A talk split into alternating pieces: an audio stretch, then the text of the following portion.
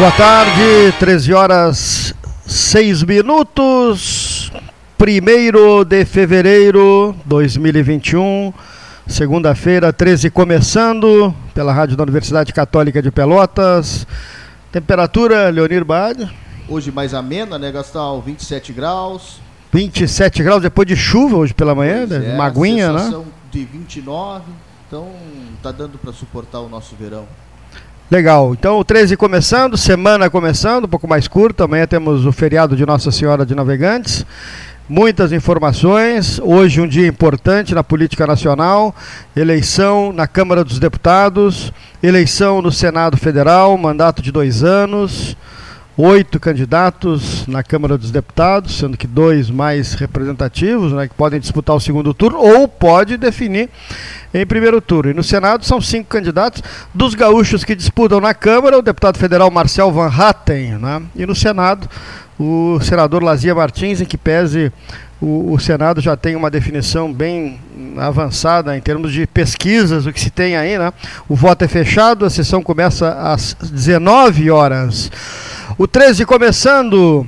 O Banritec acelera. Atenção, startups. Está no ar o edital do Banritec, o único programa que tem a força do Banrisul. Vamos selecionar e acelerar startups de todo o Brasil, com apoio do Tecnopuc, potencializando o poder de transformação das empresas com mentorias especializadas e todo o ecossistema do Banrisul. Inscreva a sua startup até 13 de março. Consulte o regulamento em banrisul.com.br barra Banritec. Banrisul, nossa parceria, faz a diferença. Começando 13 horas, hoje recebendo aqui mais uma vez o José Antônio La Correia, DAER, Departamento Autárquico, né? de Estradas e, re- e- Rodagens, o CISDAER, presidente Sérgio Souza, é um sindicato de funcionários. Boa tarde, satisfação em recebê-lo aqui no programa, no 13 horas, bem pertinho do microfone. É, boa tarde, Ah, agradeço a oportunidade em vir essa, essa rádio da região por ser um canhão na região aqui, né? Então fico agradecido, primeiramente a Deus, a minha família e a oportunidade de vir aqui, poder explanar alguma coisa para nossos colegas e até, em princípio, para alguma sociedade que queira esclarecer alguma dúvida. Ah, o Dyer, né, a gente sempre fala, fala com o La Roça aqui, né, quem vai a Porto Alegre, ali na Borges, quem vai para Beira Rio tem aquele edifício, né? Sim. À direita, quem A vai para o. É a Avenida Borges de Medeiros 1555 é a sede nossa, né? Isso. Quem vai a caminho do estádio do, do- do futuro campeão brasileiro, hein, ô Leonino? É, Acho que não tem volta, hein? Não tem Não, volta, não não, tem tem volta. Acho que não, tem sei. volta agora. Está confirmado. Depois da vitória de ontem, nove vitórias consecutivas, hein? Depois de.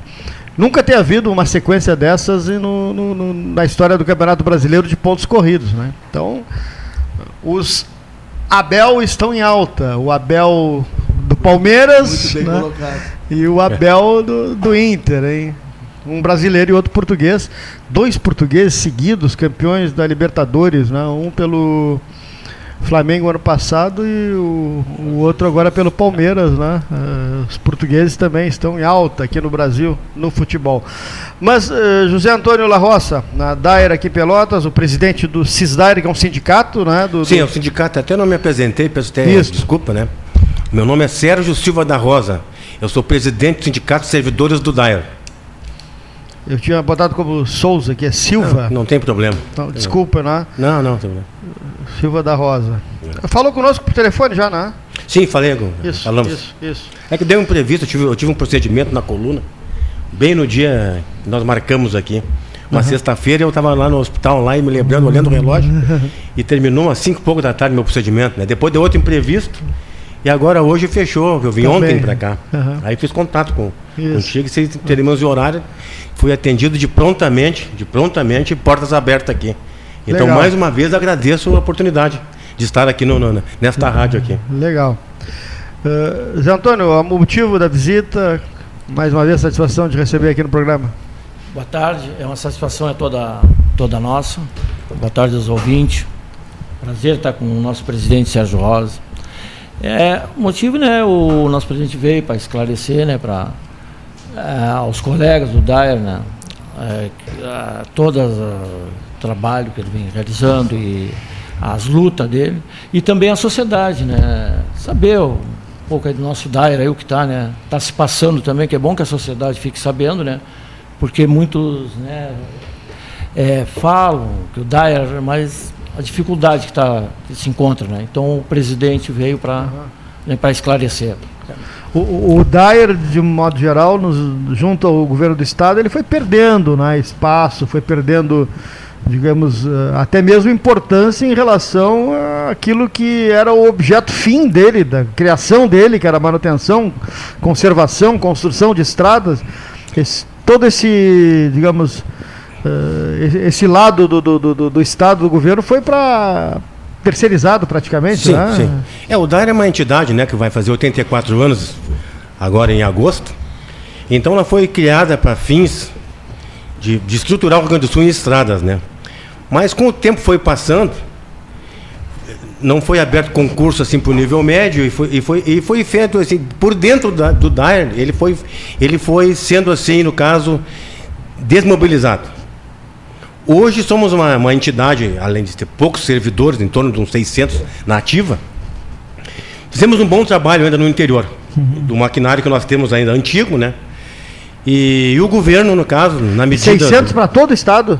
Sim, para os 497 municípios que tem no Rio Grande do Sul. Puxa. Então, algum lugar ou outro ainda tem o pessoal nosso atendendo aí. Mas a, a, hoje o DARI fica mais na parte não pavimentada, né? Nas pavimentadas hoje é terceirizado, onde alguém do DAER, no caso, fiscaliza. Faz a fiscalização da, da obra viária ali. Uhum. E na não pavimentada, o pessoal, o pessoal do DAER, efetivo do DAER, maquinário do DAER, apesar de ser antigo, ainda faz nas tripo coração muita coisa. Muita coisa. E com o passar do tempo, fomos também achatados, né? achatados na, na matéria de servidores e na matéria de, de, de vencimentos, salário, né? Que o nível, o nível médio do DAIR ficou anos luz atrás. É, estamos assim há anos, há anos sem aumento. Não vou ocupar o governo. Não vou ocupar o governo, não vou tocar pedra no governador do estado, porque é, é, o estado já vem de anos e anos ele, com dívidas, dívidas e mais dívida, e agora caiu no colo do, do governador Eduardo Leite e ele resolveu apagar. E nós ficamos mais uma vez a, a, a perder a perder do tempo, assim, no caso de não ter mais aumentos e não sermos valorizados perante o que o DAIR já foi para o Rio Grande do Sul. Que o, o, o DAIR, ele desbravou o Rio Grande, de norte a sul, leste a oeste. Antigamente, mais de 5 mil servidores, né? Desbravamos o Rio Grande do Sul. Para quem conheceu no interior, sabe o que o DAIR fez aqui em Pelotas? Antigamente tinha, tinha 700 servidores que atendiam essa região aqui. Hoje temos pouco, mas ainda Está aí o Larossa aí, que se aposentou agora há pouco tempo, sabe que, apesar de pouco maquinário, fizemos muita coisa. Que o nosso maquinário é antigo. Uhum. É antigo. É. Patrolas antigas, da década de 70, década de 70, servidores não têm curso técnico nenhum, aprende ou paga um curso fora. Não estou ocupando o governo. Eu acho que o governo. É, mas tá há, mas hoje... há uma, uma, visível desmobilização para, de repente, até extinguir. Se não há concursos, é. vão se aposentando e se, vai ser tudo, de repente. O pessoal geralmente fala assim: é, o Estado tem mais é, servidores ativos do que inativos. Todo mundo bate nisso aí. Mas acontece que os servidores, o servidor se aposenta, não entra ninguém no lugar dele. Então, automaticamente, que não é que nem uma empresa, né? O, é, tem, é, sai 100 e não entra nenhum. Então a tendência sempre vai ter mais servidores é, inativos do que ativos. Estamos aí, no, não, não, lembro no momento agora quantos anos sem um, um concurso para o DAER. Tanto para o especialista rodoviário, que seriam os nossos engenheiros, né? E para o técnico, corpo técnico nosso, não. Acho que o último concurso acho que foi, é, acho que 2012 ou 2013. É, corpo técnico, concurso. ele botou foi 2012, mas não para o, o, operário. Não, o operário, o, né? O operário que, faz muitos anos. Né? trabalhar esse Sim. que vai na o, vai, futuro vai, vai ser só fiscalização, vocês acham? Só terceirização. Eu não, digo, só, o papel vai ser só fiscalizar ou terceirizar. Fiscalizar, é, eu acredito né? que vai ser com o tempo um gestor, né? Um gestor de obras. É. Porque a maneira que está o DAIR não tem mais como equipar mais. Que é inviável para o governo. É, eu lembro um tempo atrás que o DAIR também fazia um trabalho de fiscalização desses transportes clandestinos. Sim, fiz, não, fazem ainda. Ainda faz? Ainda Faz, fazem. é, faz, é. Ainda É, faz. é, tá- tá- Ainda, ainda é feito, inclusive eu trabalhei nesse setor, é feito em todo Não, o Rio do Sul. o, o, Fale o, mais o- sobre esse o procedimento. ônibus, o ônibus, o ônibus geralmente tem um selinho do Dair atrás, né? É, o, o selinho não, não quer dizer que tem aquele selo que ele seja registrado no DAIR. Que muito, mu- muito, muitas pessoas hoje venderam os seus veículos e a pessoa compra sem saber também. Compra aquele ônibus e, tem um, e tem um certificado atrás, mas ele não é registrado. Chama-se Receptura. Então, todo aquele Receptur, que é o símbolo do DAIR, tem uma numeração. Aquela numeração é o registro da empresa. Então, muitos que andam aí hoje, muitos que andam aí hoje na, nas estradas, nem registro tem. Então, quando a nossa fiscalização sai a campo, com certeza ele vai ser, ele vai ser penalizado, vai ser guinchado. É caríssima as multas nossas. Geralmente é quem entra, que, que é guinchado, ele não retira mais o veículo, porque as multas são muito altas. Geralmente é um, Reflete a ve- importância ge- do Dyer, né? geralmente é um veículo antigo, né? Sim, veículo, geralmente- é, é, é veículo bem, bem antigo. é. E o pessoal tem muita gente que pega e sai para sai no caso para fazer no caso um, um bico, um GVDBEC aí e não sabe da, e não está sabendo da, não tá sabendo como tem que registrar um veículo. Ele não procura o DAIR. Muita gente, incrível que pareça, nem sabe o que que é DAIR. O verão tá chegando, o pessoal costuma fazer chegou. aquela, Já aqueles chegou. passeios né, pra praia, juntar na van. E fica no caminho. Aí Correto. termina a primeira abordagem, fica todo mundo ali com, com papagaio, com cachorro, fica na estrada os pacotinhos. Ficou alerta aí, né? É, tá aí, bem, Então, bem- bem- pessoal- bem lembrado, bem lembrado. Então, pessoal, vocês que vão viajar no verão, em primeiro lugar, cuidado, sem velocidade, que, o, que as praias não vão mudar de lugar. Entre em contato com o DAER, passe o número do Recef, se essa empresa ela é cadastrada junto ao DAER. Se ela não tem cadastro, não embarque em canoa furada. Vocês vão ficar na estrada. Até muitos passam, mas muitos caem, porque eu fiz fiscalização e a no- e a nossa, eles trabalham 24 horas por dia. Enquanto o pessoal tá, às vezes estão aí no caso descansando, tomando sua cervejinha, nós estávamos na estrada batendo, batendo para lá e para cá de madrugada, sábado, feriado, domingo, e eles atuam. Tá. Atuam. Ma- Mas, eh, Sérgio, o presidente do CISDAIR, junto com o José Antônio La Roça, aqui no 13 horas de hoje, segunda-feira, a, a vinda do La Roça aqui foi uma questão da aposentadoria, né? É. Como é que Sim. ficou aquele, aquela pauta? Na- né? aquela pauta que a gente colocou, que a gente iniciou em Pelotas, um pensamento nosso de, de haver a possibilidade de que o Dyer, quando fizesse contratações emergenciais, aproveitasse aposentado, né? Porque ajudaria, né? Tanto ao órgão como a nós mesmo. Tá, tá. Tá enviado, né? a gente não sabe como é que vai acontecer. É que, na muda- é que na mudança dessa nova reforma Isso. administrativa que teve do governo federal, De forma É, nós tivemos, nós tivemos diversas reuniões é, com o governo, né? inclusive com o nosso procurador-geral, o doutor Eduardo. Então, na época, da- na época da, da- da- que estava para vir essa reforma, ninguém sabia o que, que ia acontecer, como é que ela seria aplicada. Então, foi aquela, foi aquela é, não digo confusão, foi um alvoroço dentro do Estado. Vou perder meus direitos. Quem é que quer perder direito? O cara trabalha há 45 anos, 40 anos, no mínimo 40 anos está trabalhando. Vai perder seus direitos adqui- adquiridos, o- o- o salário já sendo pouco. Então o que, que o pessoal fez? Aposentou-se precocemente, tipo o nosso amigo Larossa aqui. Uma pessoa que tem muito, muito, muito sangue para dar ainda.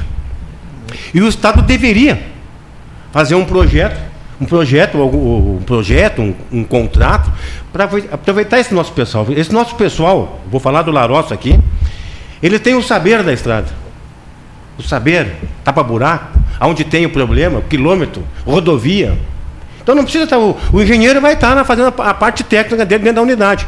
Mas a parte de campo seria o Larossa. Ele está no campo, sabe onde é que tem, o- onde é que tem buraco, na curva. Ele está sabendo placa, sinalização horizontal, sinalização, sinalização vertical. É o Larossa que faz o, fazia a- o trabalho de campo, né? Que a gente trata trabalho de campo, né? E, eu- e a parte de engenharia fazia a parte técnica, né? Parte técnica, mapear ali, mas ele fazia a parte principal. Olha, temos que atacar no quilômetro, uma posição 185, hein? E lá tem uma buraqueira, e lá eles iam com tapa-buraco, faziam. Faziam o que podiam, pelo- faziam o que Muito- podiam. Muitos colegas, né, em condição profissionais, né, saíram, né, sair, né, veio Sim.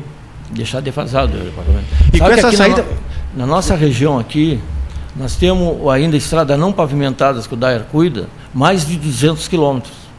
e estrada pavimentadas, como o presidente Sérgio falou, que empresas terceirizam, não, aqui muito pouco. Nós é que vinha fazendo a manutenção aqui na região de Pelotas. São mais de 200 quilômetros. Dá uma base de quase 300 quilômetros de estrada pavimentadas que a região a, a Duas que eu me lembro agora uh, rapidamente é uma que vai para Pedras Altas, que é, um, é uma estrada está encantada a pavimentação e a outra é ali da Piratini, né? Piratini. Que vira BR eu, até Piratini, que, que é uma estrada movimentada. Hoje mesmo a gente é, é contato. Eu, eu, tenho um irmão que ele era, ele está morando ali na Santa Clara que vai para Piratini ali.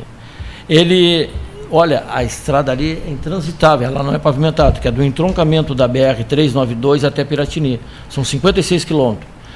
É uma estrada que, quando nós tínhamos nosso grupo de revestimento, a gente estava sempre em cima. As capatazias. É, né? Tinha as capatazias, os grupos de revestimento também, né? A gente estava sempre é, botando material, né? É, roçada, é, limpeza de bueiro.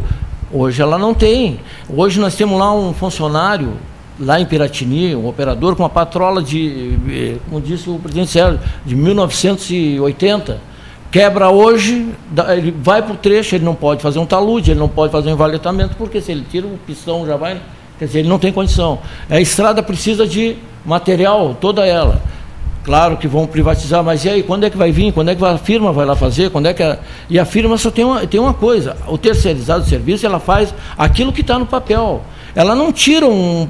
Se não tem um valetamento no, no contrato, não ela faz. Não, faz. não faz. Nem que for uma valetinha de, de 10 metros ali, ela é. não faz. Ela faz só o que está no contrato. É, qualquer dizer, atraso e o funcionário eles... do DAIR, nós fazia.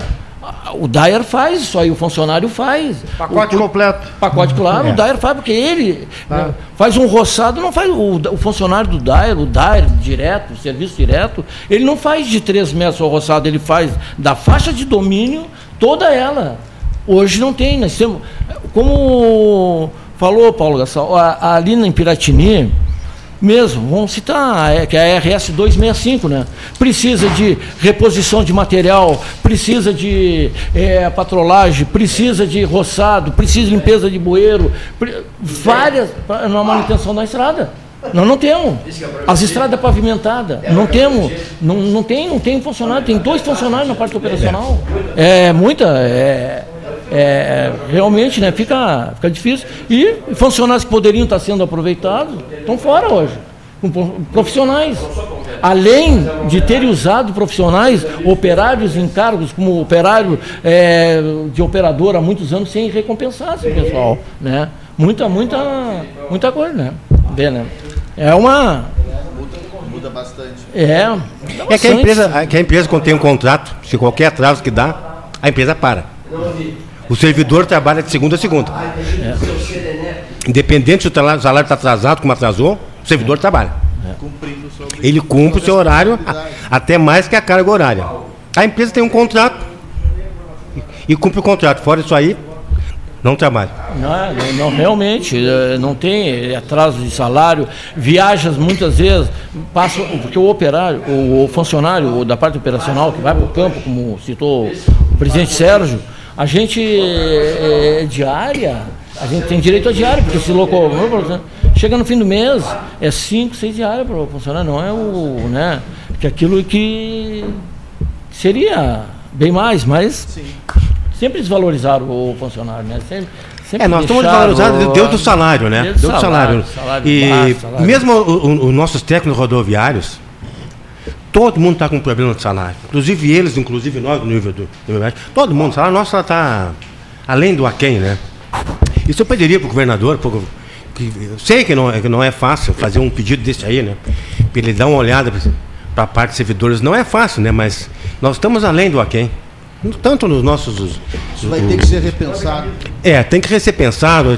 Eu acho que essa perda de servidores para o Estado, servidores tanto do, da parte de engenharia que saíram, foi uma perda lastimável para o Dairo. Pô, um engenheiro com 30, 40 anos, cara em plenos, em plenas, em, em pleno uh, vapor trabalhando, ter que se aposentar é uma perda assim lastimável, né?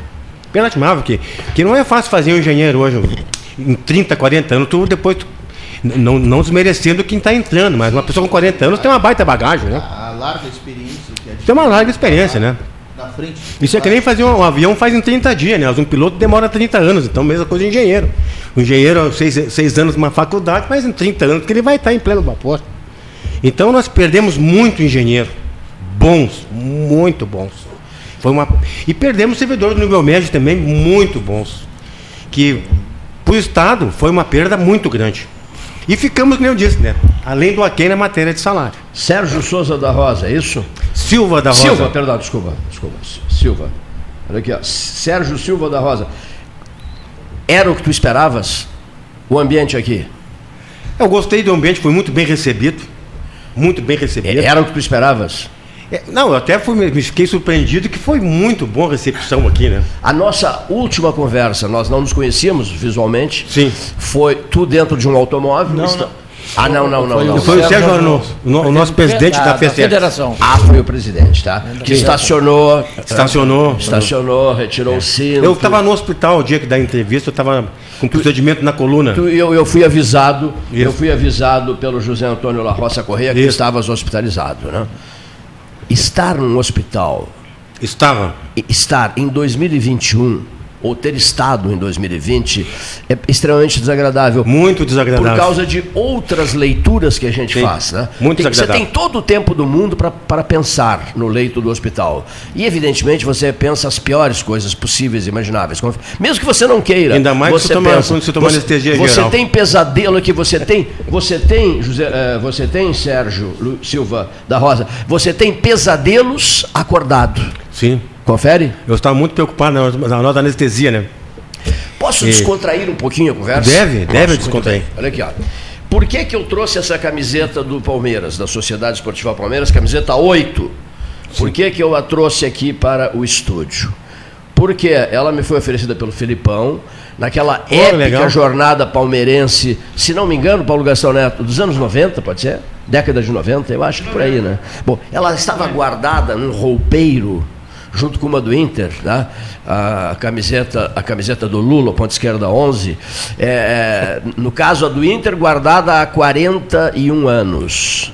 A camiseta do, do Palmeiras, guardada desde os anos 90.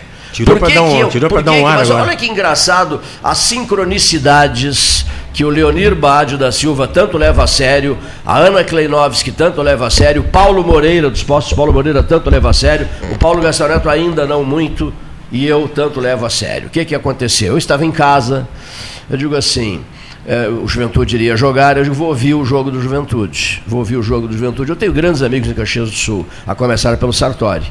Bom, aí a continuar pelo Gerson Molina, que tem falado muito comigo, Paulo. O ex-chefe da Polícia Federal de Caxias e de Pelotas, ficou aqui um tempão, apaixonou-se pelo Fragata, continua morando no Fragata depois que se Continuou morando no Fragata depois que se aposentou e aí sim retornou de vez para Caxias do Sul. É um grande amigo meu. Pois bem, eu digo assim: eu vou homenagear. Eu vou, lá- eu vou lá no, no meu quarto pegar a camiseta do Palmeiras, a número 8, para homenagear as memórias de dois camaradas que andavam sempre juntos. Estavam sempre jantando, saindo, conversando, trocando ideias, indo para os Passos Paulo Moreira, indo para o Lobão, para cá, para lá. O Paulo vai me ajudar a confirmar isso.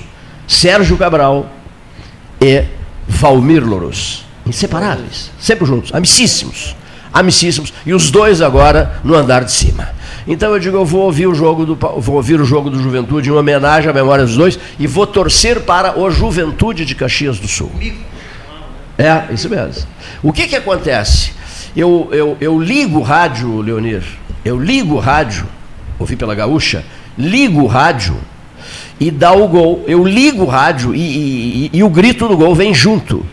O gol do Juventude. Tu acompanhaste isso, né? Vocês acompanharam. Eu até postei na rede social. Acabei de ligar o rádio e numa torcida pelas memórias do Cabral e do, e do, e do, e do Valmir Lorus e o Juventude acabou de fazer o gol. Aí eu veio com aquela conversa, as, as sincronicidades, né? As sincronicidades. O gol feito e o Juventude ganhou o jogo e o Juventude foi para a Série A do Campeonato Brasileiro. Eh, Está garantido para o Campeonato Brasileiro de 2021. Fiz essas postagens. Aí, aí o que, que eu fiz mais? Ao postar a camiseta do Palmeiras para homenagear o Juventude, ninguém iria entender, né? mas peraí, é o Juventude ou o Palmeiras que ele está homenageando? Ele postou a camiseta do Palmeiras para homenagear o Juventude, esse cara está ficando maluco? Não. Aí eu coloquei assim, dada a ligação forte entre Juventude e Palmeiras. Por exemplo, foi o, foi o, foi o, o, o, Valmir Louruz que estabeleceu laços de profunda amizade com o Luiz Felipe Scolari. E quem foi que substituiu que, eh, no, no, no CSA de Alagoas? Né? Um saiu e o outro entrou. Um saiu, Filipão e Mortosa. Eh, desculpa, Mortosa não, não é Mortosa. Filipão, perdão, Filipão e Valmir. Um saiu, o outro entrou. No CSA. Eram grandes amigos também, eram grandes amigos. Mas eu pensei mais. O Juventude é verde, o Palmeiras é verde, e é um rapaz do Juventude que jogou a segunda divisão contra o Brasil de Pelotas em 2020, há um menino do Juventude que foi para o Palmeiras. Um tal de Breno Lopes. Olha que coisa maluca, hein? Então a camiseta do Palmeiras postada na rede social não deixa de ser uma homenagem à juventude. Eu pensando, cá com os meus botões. Não deixa de ser também uma homenagem à juventude. E ela vai ajudar de duas maneiras. Vai ajudar o Palmeiras amanhã a tentar a Libertadores. Eu acreditava piamente no Palmeiras. E vai me ajudar a promover a campanha Pelotas Verde. Pelotas Verde né? Aí digo, então eu vou apostar no verde. Aí fiquei sabendo que, o, que a Chape verde, né? campeã da Série B, verde. Que o América de Minas, vice-campeão da Série B, verde. Que o Cuiabá, verde. E qual é o outro? O, o, América, Cuiabá, me ajuda, Paulo, são quatro. América, verde, Cuiabá, verde, Chape, verde. E Juventude e Juventude Verde. Só que o campeão brasileiro não, da não, vai não, ser vermelho. Não, não, não, não, não, O Juventude Verde, mas foi para a Série A. Eu quero saber os quatro da Série B. Ah, tá, tá. Todos verdes. É. Todos verdes. Mas o campeão da Série A vai ser vermelho. Não. Tudo se indica, né? Vamos ver. Ah, sim, sim, não, da Série A. Não, não, não, não. É, é não, outro assunto. Aí, não, aí outro, é outro assunto. Não, não, não. Subiram da série Não, tem que ter sangue. Olha aqui. Para plantar o verde na campanha Pelotas Verde, o senhor tem que ter sangue vermelho nas artérias, senão cai, não, não consegue plantar. Por isso a necessidade desse sangue vermelho, Paulo. Na Série A, para ajudar o pessoal da B a plantar as árvores. Saí bem, não? Saiu bem, tá bem. Saí bem, né? Mas eu continuo numa dúvida. É, quais são os quatro verdes da Série B? Da Vamos Série B, é... Chapecoense, Chapecoense América, América, Cuiabá e Juventude. Cuiabá e Juventude. Ah, Juventude e Cuiabá. É. A Chape, o Juventude, América, o América e o Cuiabá. São os quatro verdes. O meu amigo o Rogério Brandbeck achava que, que, que o Cuiabá não fosse verde, mas é assim, é verde. Verde e amarelo. É, verde amarelo, verde amarelo. Até mandei o, o, a, o símbolo do, pro, pela rede social para o meu amigo Brodbeck. É verde amarelo, sim, o, o, time, o time do Cuiabá. Enfim, então a campanha verde. Vocês gostaram dessas sincronicidades todas? No exato momento em que eu ligo o rádio, seu Leonir, me lembrei de ti na hora. Eu ligo o rádio, o narrador sai narrando o gol do Juventude, rapaz sai narrando o gol do Juventude. Eu trouxe impressionante isso. Da homenagem mentalizada por mim, para o Cabral e para o Valmir. Mas por que para o Cabral e para o Valmir? Porque andavam sempre juntos, inseparáveis. O meu sobrinho Alexandre Costa Santos, conversando comigo ontem, ele é colorado doente, ele me disse assim: não entra na minha cabeça que o Cabral tenha morrido. Não entra, não entra na minha cabeça. E não é de muita gente, não entra, não, não entra, não entra. Parece que eu vou receber um telefonema dele. Cleiton, a tua dúvida aquela em relação ao futebol é está resolvido e tal. O Gastal provocou sobre o Inter, e eu só queria dizer uma coisa para vocês aqui em relação ao internacional.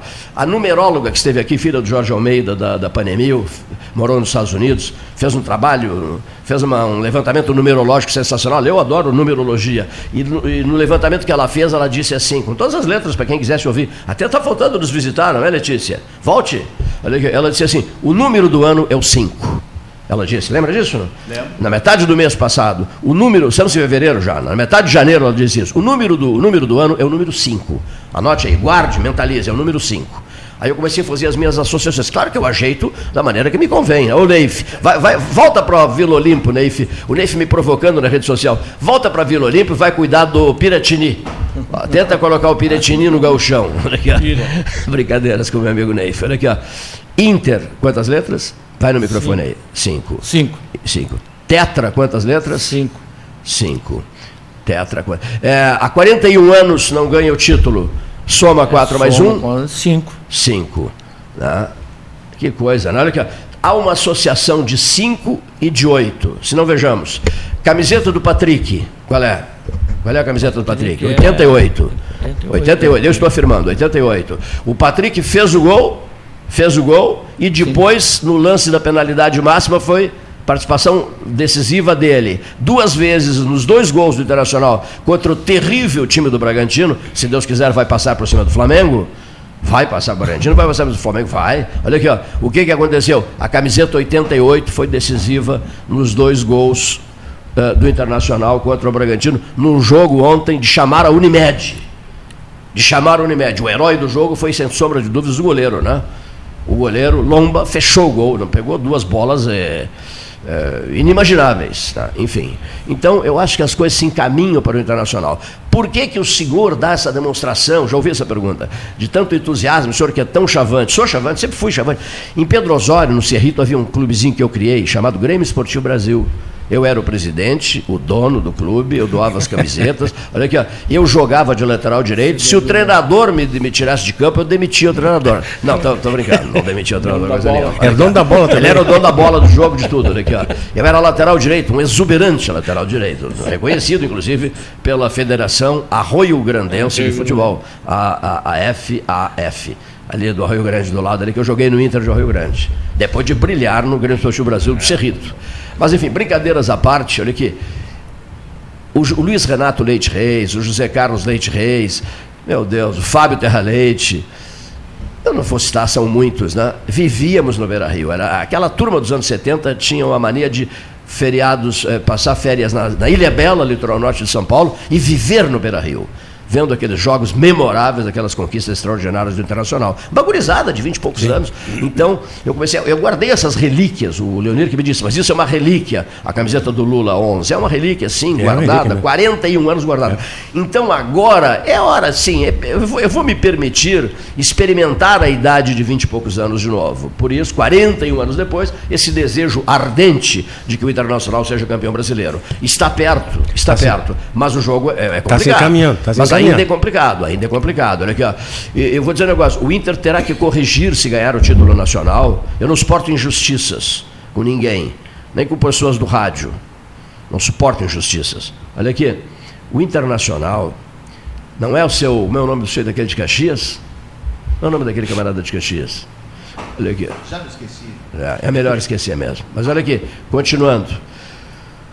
O Inter, quando quando Yarley e como é o atacante, Paulo, que fez o gol lá no. Gabiru. Gabiru. Gabiru. Consagraram o Internacional. E para mandar ele embora. Em, em, 17 de dezembro de 2006, deram o título do mundo ao Internacional. O que, que eles fizeram? Mandaram os dois embora. É. Isso é imperdoável, é inaceitável, é imperdoável. Então, esse sujeito de alto valor chamado Abel, queira Deus que ele chame, caso o Inter conquiste o título, que ele chame esses dois para fazer justiça, para matar um pouco essa injustiça feita com os dois. Que os chame para a festa do título do Tetra, se, se o Internacional chegar lá. Bom, encerrando a minha participação, que eu preciso viajar para. Estou em campanha para a Prefeitura de Passo do Boi Magro, interior do município. Você viu a plantação? Ontem o Ezequiel Manjato mandou, postei fotos e fotos e fotos a chegar, a estrada de acesso, né? a estrada de acesso que passa pelo principal ponto, o xodó da região, que é o Passo da Tatua. Conhece o Passo da Tatua? Não, ninguém não conhece. É bom não conhecer, porque assim a gente pode contar depois escrever. Mas como o pessoal do DAE não conhece o Passo pa... Mas como os senhores não conhecem? Deve ser uma grande metrópole, né? Que a gente não será conhece, emancipado, eu né? estou em campanha para ser o prefeito lá, olha aqui, o principal distrito nosso será o Passo da Tatua. Então ele, o Ezequiel Mejato, a avó dele mora lá, nos mandou uma sequência fotográfica maravilhosa da avenida principal de acesso ao Passo da Tatua, Avenida dos Mirtilos. Né? Vai se chamar assim? Se chamará assim na nova municipalidade. Avenida dos Mirtilos. E sabe qual é o slogan do candidato aqui? Sim. É fácil, é uma barbada. Engordar o boi. Tá? Passo do boi magro. Nós queremos engordar o boi. Mas vai de helicóptero essa cidade, pelo jeito, né? Helicóptero? É, sim, porque já está um modelo aqui. Não temos dinheiro para isso. Para chegar nessa não, cidade não, deve ter um, não temos grana deve isso, ter um heliporto enorme lá, né? Não, um heliporto não, enorme. Né? Aqui, sabe, sabe, sabe qual será o carro oficial do prefeito? Um Fusquinha. ah, um Fusquinha. É. Pensei que seria uma carreta de boi.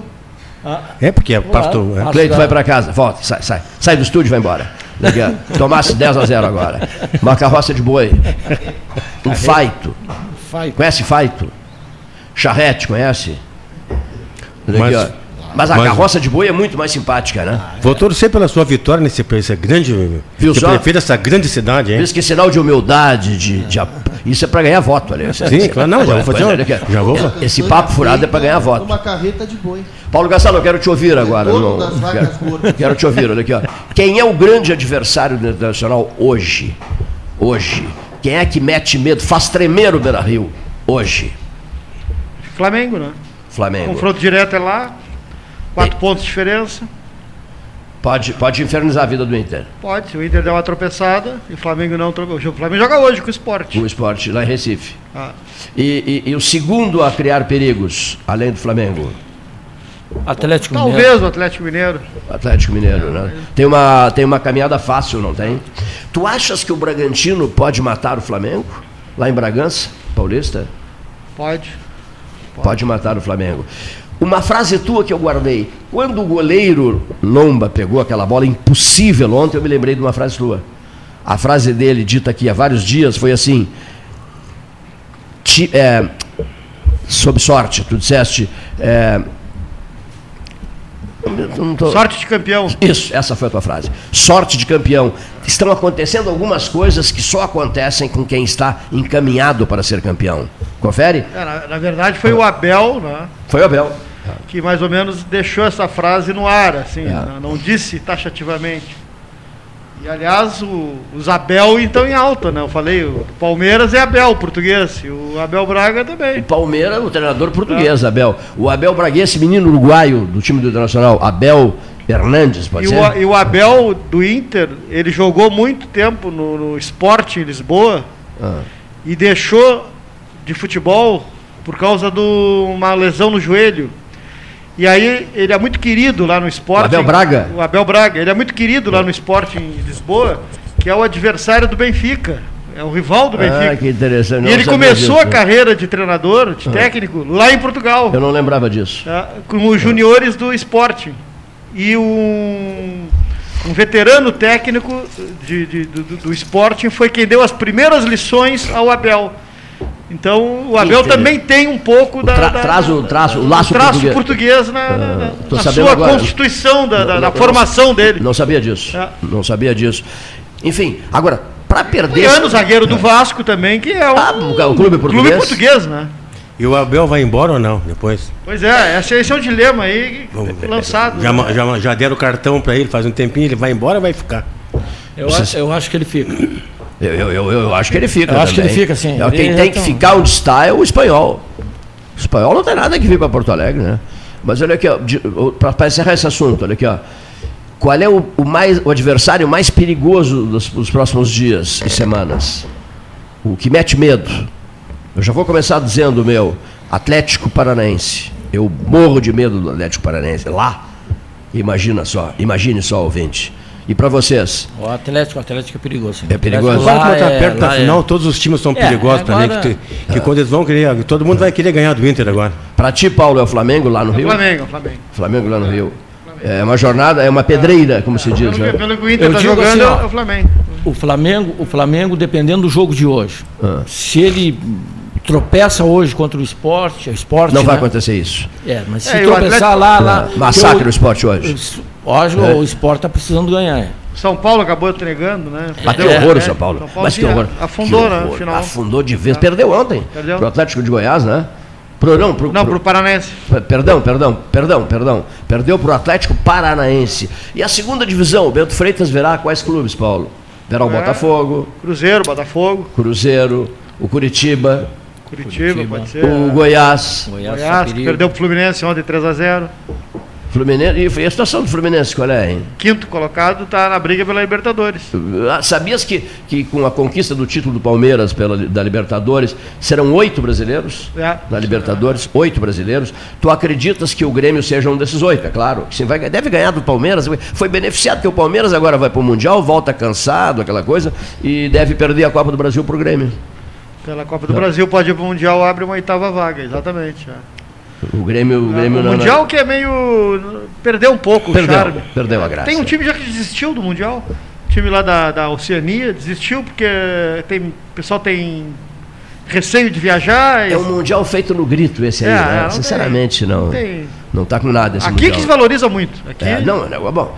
Eu cansei no de- Brasil se cansei- valoriza nó- muito. Nós estivemos juntos em Tóquio, e, mas na jornada aquela, que foi uma outra, um outro ano, um outro ano, naquela outra jornada, que estava o Zé Ricardo Castro, o Sérgio Feijó Correia, eh, o Rasolim, naquela outra jornada, Paulo, eu lembro de, ter, de, te- de te contar, de ter contado, que rodando por Tóquio, numa limusine da Planet Public Relations da empresa do Senna, todos os que estavam, que estavam a bordo tiveram o mesmo raciocínio.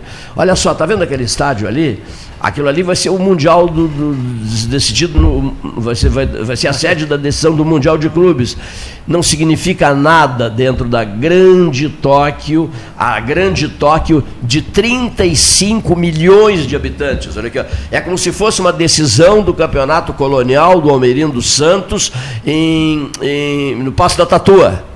Não, é isso mesmo, né? No passo da Tatua seria decidido o título, o título do mundo, né? E, e Pelotas não tomaria. Pelotas não, Pelotas tomaria conhecimento, é colônia de Pelotas, mas o resto do Rio Grande do Sul não tomaria conhecimento da decisão no passo da Tatua. É mais ou menos isso. Ou seja, a grande Tóquio não estava nem aí para Grêmio e Ajax de Amsterdã, naquela jornada de 28 de novembro de 1995 que eu estava lá. Não estava nem aí. Nem aí. Dizer, ou seja, é muito ilusório esse tipo de coisa. Claro, província, toda província, nós somos uma província, bota, mas e bota a província nisso? Nós somos uma província, bota. pro- Só esse grenalismo já é um, já é um negócio doentio, né? Mas enfim. Enfim, para nós do Rio Grande do Sul, um título mundial, meu Deus do céu, é de ficar de joelhos pro resto da vida, não é assim? Com Não é certeza. assim? Para provinciano, isso é, não tem coisa melhor, né? Tanto para Inter quanto para Grêmio, Grêmio, Inter, o senso crítico eu não vou perder nunca. Estou torcendo muito para o Inter, mas não vou perder o senso crítico jamais. Né? É, ficam num- em êxtase, enlouquecidos e tal, mas o resto do mundo não toma conhecimento. Não toma conhecimento. É. Essa é que é a grande verdade. Os grandes jornais do sul do Brasil, porque ah, tem muito gaúcho no Paraná, Santa Catarina, no Mato Grosso também, né? Vamos mais adiante para chegarmos ao Mato Grosso. Então tem uma gauchada extraordinária, e aí é um, um final de Copa do Mundo. Mas deu. O resto do mundo está indiferente, né? Porque é assim mesmo, a vida é, verdade. assim. É to- são fenômenos locais. Por isso que eu defendo furiosamente que o rádio de uma cidade tem que cuidar da cidade. Claro. A Rádio da Católica tem que cuidar de Pelotas e da região. Não tem que ficar enlouquecida com o noticiário de Porto Alegre. Não é de Porto Alegre. É. Houve um tempo que ela fazia isso. Ficava enlouquecida com o dia a dia de Porto Alegre. Não interessa. Tem que cuidar do noticiário daqui. O Paulo Gastão Neto é um que fazia isso a tarde inteira, cuidando do noticiário daqui. Aliás, vou aproveitar o ensejo, estou inspirado hoje para dizer o seguinte: o rádio é um fenômeno eminentemente doméstico. Ah, mas também não é só para o rádio que eu vou dizer. Para os jornais também e para as televisões também locais. Pelo amor de Deus, como disse o sujeito furioso ali no Café Aquário, ele usou a expressão assim, ó, pelo amor de Deus, gostei da frase, mas estava possesso, deu um soco no balcão. Seu Cleiton, pelo amor de Deus, o noticiário local é o que importa para nós. Se eu quiser saber coisa de São Paulo, eu vou para Jovem Pan, falando, falando em rádio. Sim, sim. Eu ligo a Jovem Pan. Se eu quiser saber alguma coisa de Porto Alegre, do Internacional, eu ligo as rádios de Porto Alegre, são tantas, né? Enfim, se eu quiser tomar conhecimento de uma pauta nacional de grande importância, ele me dizendo assim, eu entro no UOL, no G1, no não sei o que mais, no Terra, na tal, tal, tal, tal. Se eu quiser um- tomar conhecimento de um assunto internacional de grande relevância, eu entro, eu entro no- no- no- na página online, por exemplo, do Clarim de Buenos Aires, do, do, do, da- do jornal português que eu gosto muito, Público de Lisboa, né? do, do italiano Corriere della Sera, né, São Gastão? E eu entro nessas páginas online de qualquer jornal do mundo. Verdade. Agora, o assunto local, e o Paulo Justiça se faça ao Paulo, além de fazer isso no rádio a tarde inteira, ele deu nova vida ao site do 13, criando o podcast, que é a entrevista de você com a sua foto, a sua história, o que você disse, a sua voz, fica num podcast que pode ser distribuída para milhares e milhares e milhares de pessoas e poderá ser ouvida daqui a 200 anos. É.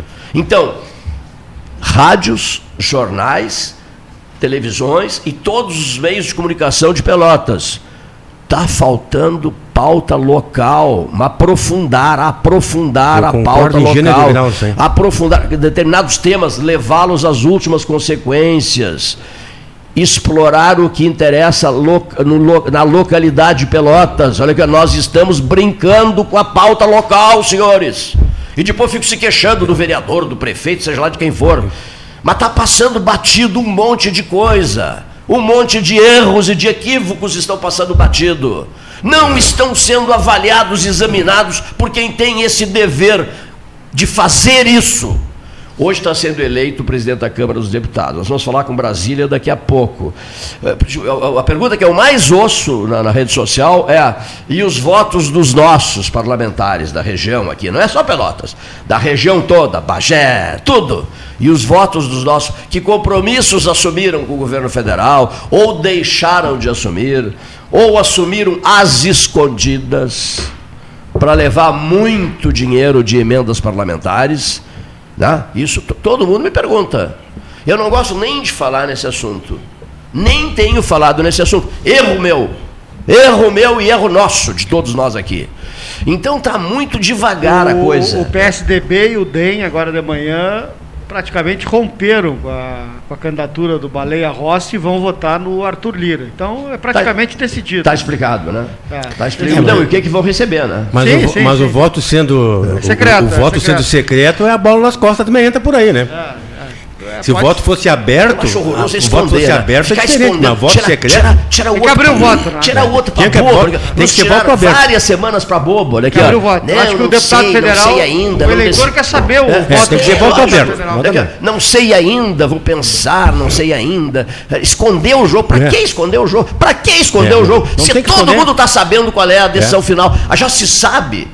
É pelo, pelo jeito de ser das pessoas, pelo modus operandi das pessoas, pelo histórico das pessoas, Verdade. pelo que eles já fizeram, pelo que muito fizeram. Nesse histórico surpreendente, é que a gente já sabe qual é, qual é a decisão. Não sei ainda quem. Como não É. sabe? Passa a conversa fiada pra É. cima de outro, de mim não. O Ele já PSDB tem sabe um desde o mês candidato, né? passado. O Quem- PSDB tem um candidato, né, que é o Alexandre Frota, candidato. O Alexandre Frota é o retrato do candidato, momento. né? é candidato. Sim, sim, um mas- dos nove Sim. candidatos. Pelo amor de Deus. É, ele- ele é candidato de também? Deus. Ah, ah, Isso me devolve aos tempos de Jardel na Assembleia Legislativa. tá? Baita deputado. E alguns aqui na Câmara de Pelotas. É, isso me devolve aos É, mas tempos é aquela, é aquela coisa que tu falou, Cleiton. Um dia A eleição, a eleição municipal. Sabe quem que nós encontramos no, Salão Júlio de Castilhos? Mas quem é candidato também? O Peternelli, que deu entrevista para nós aqui. O, O- PSL, o, o general, Peternelli, Peternelli. Foi é. comandante do 8 BIM aqui. Isso, é. É candidato também. A presidência. A presidência da Câmara. O, o nosso o, o Marcel grande, Van Hatten o também. grande amigo do teu filho. É o Marcel Van né? Hatten, é. O Marcel Van Hatten, candidato à presidência. E, e- e que outra figura estranha? a- Não, não estou dizendo que esses são estranhos. sim. Tô dizendo- A, a prefeita Luiz Erundina. ah, eu gosto muito da Luiz Pessoal, Erundina, né? sabias? Eu gosto da Luiz Erundina. Sempre gostei da Luiz Erundina. A Luiz Erundina, numa época, morava no Hotel Nacional de Brasília, um hotel que eu gosto muito. E, e- então a gente vai muito para. Quando vai a Brasília, fica sempre no Hotel Nacional. Quase sempre. E, e eu sempre tomava café da manhã com a Luiz Erundina. Ia para a mesa dela bater papo. Ela gostava de conversar comigo. Né? Falávamos muito no Olívio. No Olívio do. Eu gosto dela. Eu sinto a Luiz Erundina muito sincera, muito direta, muito respeita, respeita, digamos assim, a sua história. Não, não há, não há manchas na história da Luiz Erundina. Não há, né? Que Não. mancha tem a Luiz Erundina? Não, que que não tem mancha nada. tem o Olívio? Nenhuma. Nenhuma. Que mancha tem o Olívio Dutra? Passando por aquele inferno que foi o comportamento de petistas consagrados em, em escândalos. O, o- passou, passou incólume o senhor Olívio Dutra, que é um homem que eu respeito muito e gosto dele. O Olívio Dutra, quando foi prefeito de Porto Alegre, eu muito peguei ônibus com ele, ele era prefeito. Continuava andando de ônibus. De ônibus, o ônibus lotado e o prefeito do meu lado com aquela pastinha dele lá pra lá e pra cá. de ônibus, olha aqui. De ônibus lotado. Sabes, sabes quem mora numa Lotado. casa, numa casa simples, né? Tem um carrinho com o qual ela Ele mora pa- no mesmo lugar Tem um nesse carrinho Brasil ali. com o qual ela passeia com o marido, até tive um- uma rusga com um grande amigo meu chamado Luiz Afonso Costa de Medeiros, nosso amigo lá de Brasília, porque ele foi impiedoso. Eu, eu fiz uma postagem elogiando Angela Merkel, a chanceler alemã. 18 anos de poder na Alemanha, está deixando o poder na Alemanha. Bom, aí ele, ele, ele atacou Angela Merkel e eu entrei defendendo Angela Merkel. Por que defendendo Angela Merkel? Porque acompanhei toda a história dela, toda a história dela. Ó, depois, na própria cidade de Berlim, eu vi relatos maravilhosos. Uma moça extremamente humilde. Humilde, humilde, mas obstinada. Sabia o que queria. Muito bem, o que, que ela fez? Ela tipo, precisava de, de ganhar dinheiro para não passar fome.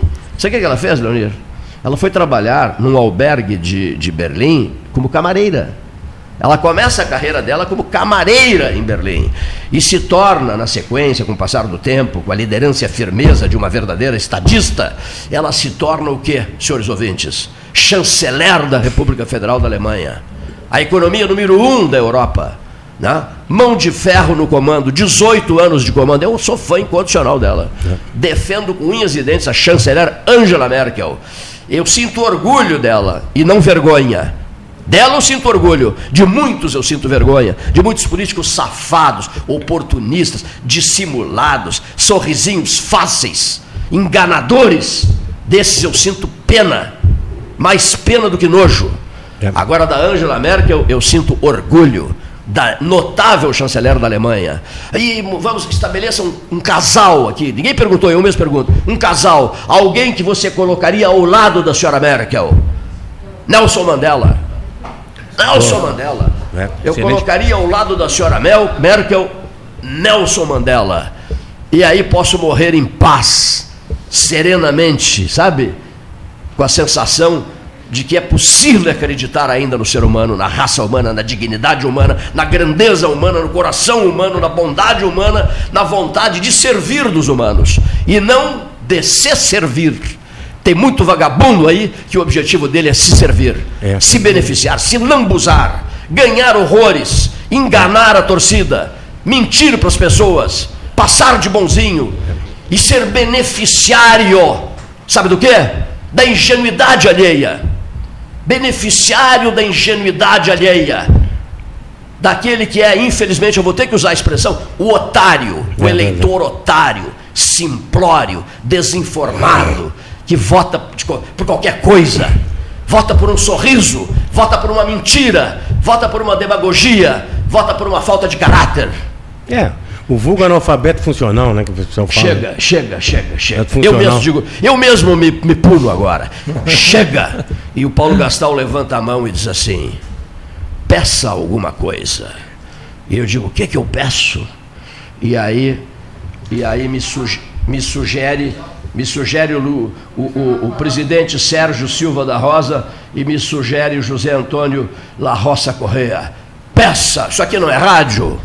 Não, eu, eu, eu, o senhor não tem compromisso com seus patrocinadores? Com, sim. Peça então os comerciais.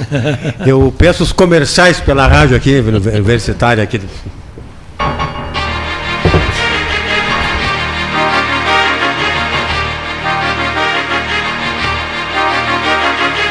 Associação Comercial de Pelotas é um dos órgãos mais antigos do país, sempre em defesa da classe empresarial, com uma história marcada pela transparência e pelo compromisso com seus associados. Faça parte do nosso quadro de sócios. A ACP está localizada no edifício Palácio do Comércio, Rua 7 de Setembro 274, telefone 3028 1541, com o ramal 200. A SPO ampliou e inovou. Há 40 anos prestando serviços em arquitetura e construção, agora também é consultoria imobiliária especializada. As tendências no mercado de imóveis, projeções, prospecções, oportunidades e as melhores estratégias e logísticas de compra e venda. Mande um WhatsApp para 53 98117 8685 ou ligue para 53 3028 9944 e converse com a equipe SPO. Com o verão aumenta a vontade de curtirmos as ruas e as praias, não é? Mas lembre-se, a pandemia não acabou. Precisamos manter os cuidados, usando máscara, higienizando as mãos, evitando aglomerações e sabe o que mais? Utilizando o app Banrisul Digital. Isso mesmo com ele, você tem mais comodidade e segurança para resolver o que quiser sem precisar sair de casa. Fica a dica: Banrisul Digital. Tudo no seu tempo. Suba no caixote do Café Aquário para debater a duplicação da BR-116. Quer comprar, vender ou alugar? A Imobiliária Pelota é a parceira ideal para a realização dos seus desejos. Opções inovadoras de atendimento a qualquer hora e em qualquer lugar. WhatsApp, visita remota, tour virtual, contrato digital e outras ferramentas seguras e práticas para você fechar negócio sem precisar sair de casa. Na Imobiliária Pelota, os sonhos não param. Acesse www.pelotaimóveis.com.br. WhatsApp 991 11 7432. O 2020 foi cansativo? Então que tal presentear o seu ano novo? A Life Sleep Comfort tem ofertas que vão transformar 2021. Conjunto Box Casal Erval, 1190 ou 12 vezes de 119. Aproveite essa e outras promoções com a garantia da pronta entrega Life Sleep Comfort, a maior rede multimarcas de colchões do estado, em Pelotas e Rio Grande, ou em Porto Alegre, na Avenida Ipiranga, 7624. Agora, o documento anual do seu veículo não é mais enviado pelo correio. Ele é emitido digitalmente. Você pode emitir de dois jeitos: pelo app Carteira Digital de Trânsito ou pelo site, após o pagamento do IPVA e demais itens de licenciamento. Emitindo pelo app, você leva o documento no seu smartphone. Pelo site, você mesmo imprime o documento. Saiba mais em rs.gov.br. Detran RS e Governo do Rio Grande do Sul. Novas façanhas. Genovese Vinhos, Delicateces, produtos de marca, a qualidade de sempre. Ligue 3225 7775, Doutor Amarante 526. Visite a sua Genovese Vinhos. Ferragem Sanches, Barros Cassal 16, Arial. Fone 3228 4188 de segunda a sábado, das 8 às 12 e das 13h30 às 18h30. Material hidráulico, material elétrico, tintas, vernizes, tinners, máquinas serra mármore, furadeiras, cimento cola e ferragem em geral. Ferragem Sanches, Barros Cassal 16, Arial. Chega de esperar! Agora você já pode fazer transferências e pagamentos instantâneos 24 horas por dia, 7 dias por semana pelo Pix no seu Banrisul Digital. Basta você ter suas chaves cadastradas. Pode ser seu CPF, e-mail, número de telefone. Você escolhe. Não cadastrou suas chaves ainda? Tá na hora. Banrisul Digital. Tudo no seu tempo. Quer a versão digital da carteira de trabalho? rs.gov.br resolve. Seguro desemprego pra quebrar aquele galho. rs.gov.br resolve. Pra tudo que você precisar, é só acessar e resolver. Precisou de um dos mais de 200 serviços digitais do Estado? Acesse rs.gov.br e resolve. É o RS Conectando os Gaúchos. Governo do Rio Grande do Sul. Novas façanhas. Chega de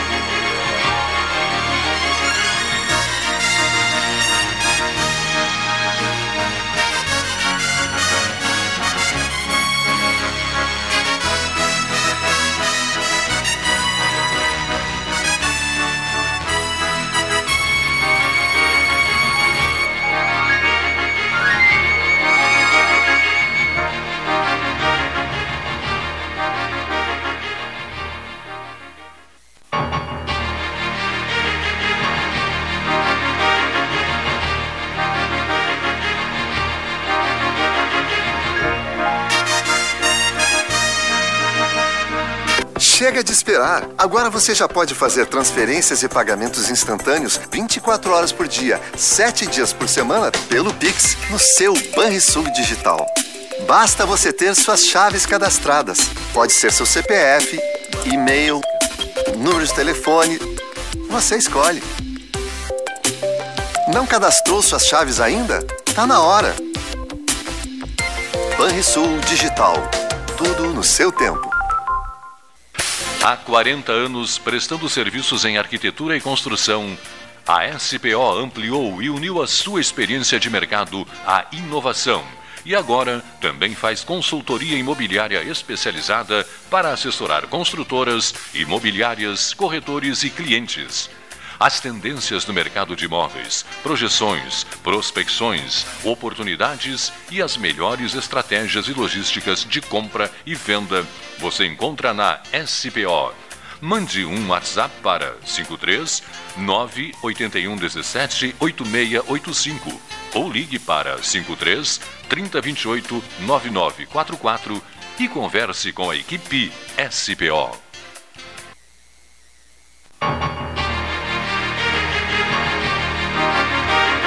Vou, eu vou pedir licença a vocês aqui, eh, senhores ouvintes, vou pedir licença ao José Antônio La Roça Correia do Daer, ao presidente Sérgio Silva da Rosa, do CIS Daer, nós já vamos voltar a falar. Eh, nós temos hoje, eu não fui apresentado a eles. Ah, sim. Por gentileza, puxa o microfone e apresente, puxa o microfone e apresente-se. Boa tarde, é, meu nome é Sérgio também, Sérgio Júnior. Pelotense? Não, não sou de Porto Alegre. Filho de Porto Alegre? É, sou de lá. Colorado ou gremista? Sou gremista. Gremista. Olha só, bacana, vocês vão para Libertadores. Olha aqui, a, a senhorita Boa tarde, meu nome é Ariadne, sou daqui de Pelotas. daqui de Pelotas. Isso. Chavante? Não, gremista. Gremista, olha só, mora em Pelotas e é gremista, hein? Olha aqui, ó. Mas não, não faz nenhuma concessão, assim. Não, quero ajudar vocês, vou torcer para alguém daqui. Ela não faz isso? Não. Não. Olha só. Nós o, somos- pai, o pai é gremista, mas torce pro Chavante. Fomos bem doutrinados. Fomos-. Sentindo um calor dos diabos, vocês estão sentindo não? Tá, tá demais. Tá longe do microfone. Tá demais. Opa, sim. Estão sentindo, A muito, tão sentindo muito calor. É mais quente aqui do que Porto Alegre? Não, Porto Alegre é muito mais quente, né? Porto Alegre é mais fervoroso o sol. Qual é a temperatura aqui, por favor? Senão, senão eu me retiro. Sem temperatura eu não falo. Sem, sem saber a temperatura ou anunciar a temperatura, eles já sabem. Eu me retiro. Pego a minha malinha, vou embora, pego o elevador e vou para casa. Subiu um pouco. Quanto? 28 graus 28. com sensação de 31. 28 com sensação de 31. Porto Alegre é é muito mais quente do que aqui? Hein? Não, né, tá parelho até o sol de lá com aqui. É? Acho que tá, é. Tá, Tá um calor ah, infernal lá, mas aqui tá, tá- também. Tá, quente demais. Mas, tá. mas aqui também. Tá, o verão tá, tá É. judiando. Porto Alegre, interessante. Tu és de Porto Alegre, né? estás ao vivo no microfone do 13 Horas. Olha o 011 como inferniza a vida da gente. Eu preciso fazer uma leitura aqui, o 011 não para de tocar. Tu és porto-alegrense e estás em Pelotas diante do microfone do 13 Horas. Pois bem, posso te pedir uma gentileza? Pois bem, olha aqui, mais, mais, uma, mais uma missão, prezado Leonir, nesse momento. É, tu és um porto-alegrense falando ao microfone do 13 horas, ao vivo no Salão Amarelo do Palácio do Comércio. E eu tenho no celular uma mensagem de um pelotense que mora em Porto Alegre, que nos enviou uma carta lá de Porto Alegre. Essa carta precisa ser lida aqui ao microfone do 13, até mesmo porque me pediram que ela fosse lida. Outros familiares me pediram que essa carta fosse lida. Aqui quem escreve, bom dia Cleiton. Aqui quem escreve é Vinícius Colvara, genro do saudoso Odilon Ribeiro. Né? Em nome de toda a família dele, em especial da esposa Tânia e filhos Juliana e Lucas, e a neta Antônia, gostaríamos de lhe agradecer por toda a homenagem que o senhor fez ao Odilon.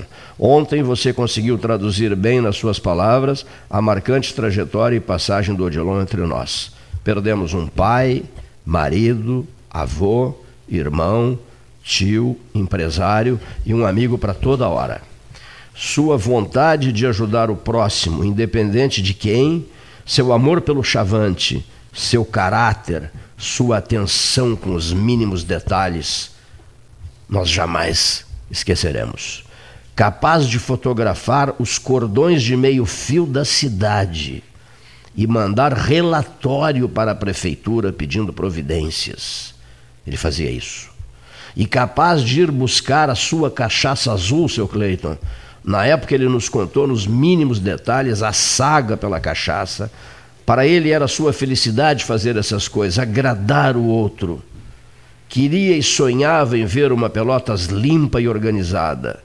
Um homem que amava um bom debate, amava escutar seu radinho de pilha. Isso o motivou a fazer uma invejável coleção de rádios, que ficará eternizada e guardada pela sua família. Como empresário, foi brilhante.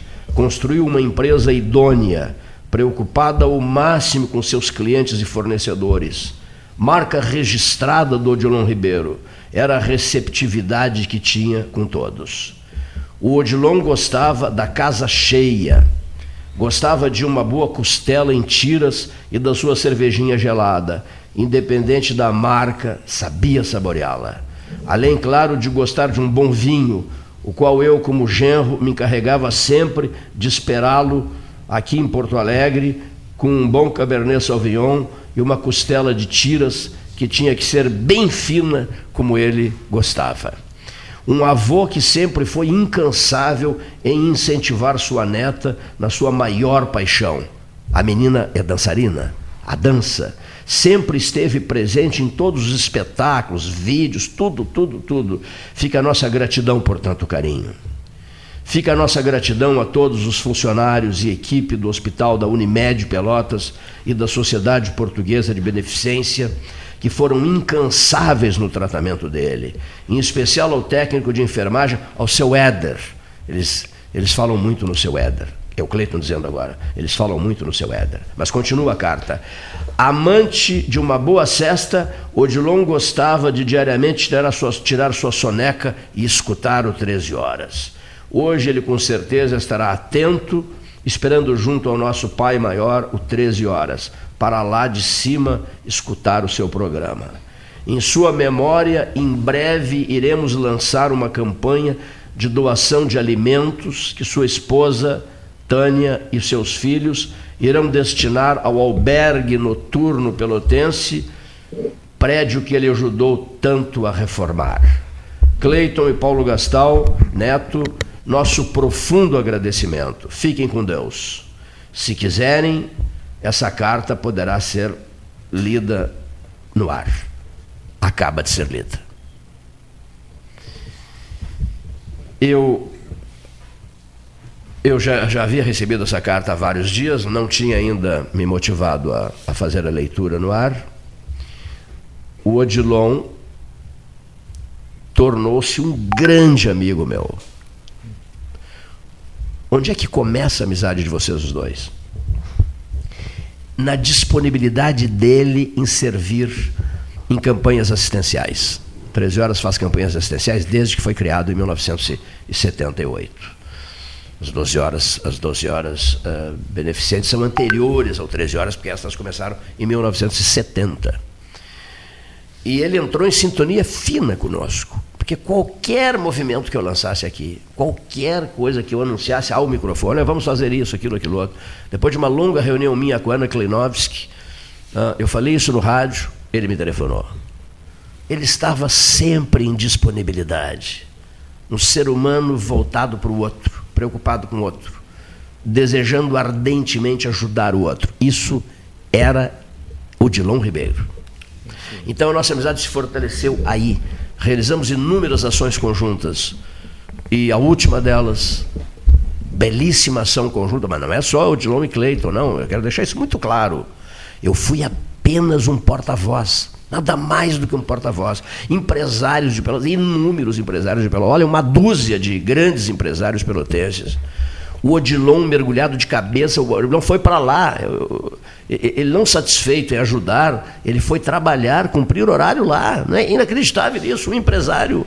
Ele foi para lá. Odilon, o que, que é isso, Odilon? Cleiton, eu estou aqui, eu vim prestar serviço ao vivo. E ria, contava suas piadas, gostava muito de contar piadas. E ria. Ele foi, o empresário foi trabalhar lá no albergue. Isso, não, isso, isso eu nunca mais vou esquecer. É sensacional. Isso é, isso, é, isso é, lindo demais. Isso é bonito. Isso é, isso é um gesto de grandeza num tempo de tanta pobreza, num tempo de tanta safadeza política, num tempo de tanto teatro, sorrisinho fácil, busca de dinheiro, furiosa busca de dinheiro, furiosa, enlouquecida busca de dinheiro. de salários altíssimos, de mordomias, de grandes verbas para viagens, isso, aquilo, aquilo outro. Não com Odilon não era assim. O empresário larga a empresa, atende um pedido meu e vai para lá trabalhar na obra, no local, no restauro do albergue. Acalme-se, Cleiton, diria Ana Kleinovski. Então, dezenas, incontáveis pessoas espontaneamente abraçaram a causa do albergue, reconstruíram o albergue, pintaram o albergue, enfeitaram o albergue, mas não só por fora, por dentro também, móveis trocados, tudo, tudo, tudo, tudo, restauraram. A lista de doadores do gás é um troço bonito, tem 17 pessoas, 17 pessoas bancando mensalmente a despesa do gás. E doações e doações. A gente está sempre precisando lá de gêneros alimentícios, e muita carne, né? qualquer tipo de carne, e produtos de limpeza. Daria para eles baixarem o volume da conversa na sala ao lado ali, será? E muita, eh, muita conversa aqui na sala ao lado, estou dizendo. E muita boa vontade da população no, no oferecimento de gêneros alimentícios e de produtos de limpeza. Pois bem, isso tudo foi feito, ouvinte, pelo pelotense, pelas pessoas anônimas que não estão aparecendo, nem querem aparecer. Por isso que eu me incomodo. Ah, o Cleito. O Cleito foi o porta-voz, não passou de um porta-voz. O que, que eu fiz? Eu fiquei aqui no microfone pedindo, pedindo, pedindo, pedindo. Foi o que eu fiz. Eu não fui para lá, porque nem o Odilon Ribeiro foi para lá trabalhar de, de, ao vivo, ao vivo, trabalho braçal. Não. Eu fiquei aqui apelando, apelando. É isso, mas eu estou aqui para isso. A minha missão é essa. Esse é o meu trabalho. Então, eu, eu quero deixar isso muito claro. A sociedade de Pelotas, a comunidade pelotense, re, restaurou o albergue foi a comunidade pelotense quem restaurou o albergue. O 13 está no ar há 41, 40, vai para 43 esse ano, e eles sempre pedem, ele atende, pedem, ele atende, as pessoas pedem, a gente atende. Aquela senhora lá do Gilson da Silva Orleis, lá de Jaguarão, Leonir, estava uma dificuldade de se conseguir o sangue. Né? No segundo dia, não, não, na véspera da cirurgia, na antivéspera da cirurgia, só duas pessoas tinham aparecido lá no banco de sangue da Santa Casa. Eu entrei em parafuso. Aí o Paulo Moreira, que é um grande amigo meu, dos postos Paulo Moreira, nós tomando um café lá no, no, na loja de conveniência, e o Paulinho olhou para mim e me disse assim: Cleiton, mas que maravilha! Duas pessoas, que beleza, Cleiton! Duas pessoas foram lá. Que maravilha! É, essa leitura tem que fazer, Cleiton. Duas pessoas, digo, mas Paulo, são necessárias dez pessoas. Ele, mas só faltam oito, Cleiton. Dois já foram lá, Cleiton. Só faltam oito. Agradece por isso, que só faltam oito. E os oito irão, Cleiton. Uma visão diferente, sim, né? Sim. Dois que maravilha. Agradece por esses dois que já foram. Só faltam oito, Cleiton. Isso eu, na antivéspera. Eu saí de lá, saí de fumacinha dos ouvidos. Né? Aí no outro dia fui lá tomar outro café com o Paulo e comer o famoso bolo de maçã da Dona Vera, que é maravilhoso. E o, e o Paulo, Paulo, já, Paulo já sabia, estava sorridente, dizendo assim, e aí, Cleiton? Eu digo assim, 17 foram lá. Esse eu não te disse? Tu querias 10, ficaste chateado que só tinham ido dois. Eu te disse que tinhas que agradecer pelos dois, que só faltavam oito, só faltavam oito, e que isso seria resolvido ao natural. E agora, Cleiton, qual é o teu discurso? Não foram 10, Cleiton, foram 17. Muito bem. A cirurgia foi feita. No outro dia, na sexta-feira, a cirurgia foi feita. E eu aguardo algumas informações. Eu sei que são é uma cirurgia muito difícil, muito delicada, muito delicada. E até entendo as frases escolhidas pelos familiares e pelo próprio Gilson da Silva Orleis quanto ao resultado da cirurgia. Mas enfim, é a vida, né? Isso é o 13 horas. E de uma, uma coisa, de uma coisa tenho certeza. Com o gás do, do, do, já, fa já falamos, é. Pois é, uma campanha parecida. Parecida. Do gás do albergue, isso mesmo. O angariava isso. Uh, uh, apoiadores para o gás. No início tinham pouquíssimos. E depois Depois passou da. pode narrar o resto. Passou Não. da cota, é isso mesmo. É, E olha que ironia, sabes quantos aí? Olha a ironia, 17. Né? 17. O Drinho, o irmão do André Gomes Soares e do Felipe Gomes Soares, foi o último a, a- a se colocar à disposição. Nós tínhamos 16, ah, o José Fernando Gonzalez era o 16º, o 15 era o Edgar Ribeiro Martins Neto, 16, e da- o- tu lembra que tu mesmo disseste, mas não são 13, Cleiton? Eu digo, sim, 13, mas o que, que eu vou fazer? Se, se estamos em 16, agora com o Drinho 17, tudo bem, melhor para o albergue, né? O pedido era, era de 10, né? Não me lembro, era 10 ou 13? 10. O perdido era de 10. Nós que estávamos falando sobre 13. Ah, nós, por causa do 13 horas, a- aumentamos para 13. E aí terminou em 17. Serão, serão 17 pessoas que vão levar dinheiro, vão depositar na conta Banrisul do albergue noturno todo mês para o consumo do gás do albergue noturno. Todo o gás que o albergue noturno precisa. Então, o 13 horas, ouvinte, é isso. Ninguém aqui é candidato a nada. As pessoas estão dispostas a servir e apenas a servir. Estão, bem comum. estão, estão dispostas a se incomodar bastante. Sabe por quê? Porque o que eu tenho para dizer, eu digo. Certíssimo. Eu o que eu tenho para dizer, eu digo. Tenho vários inimigos já trombudos comigo pela cidade aí. Políticos, então, nem se fala. Mas eu digo. O que tem que dizer, eu digo. É que a Ah, verdade- mesmo, a- cara. a verdade, Digo, poucos- po- Posso morrer daqui a pouco, né? mas morrerei em paz, com a serenidade daquele que diz. Eu fico, às vezes, indignado com certos políticos e venho para cá e verbalizo a minha indignação. Vai te incomodar, não importa, não importa. Fico, não, ah, vão, vão pegar no teu pé, não importa. Eu fico lembrando do velho Belisário Rocha. Era um dono de cartório, em Vila Freire, Cerrito Velho, hoje distrito do município de Cerrito, era dono de cartório.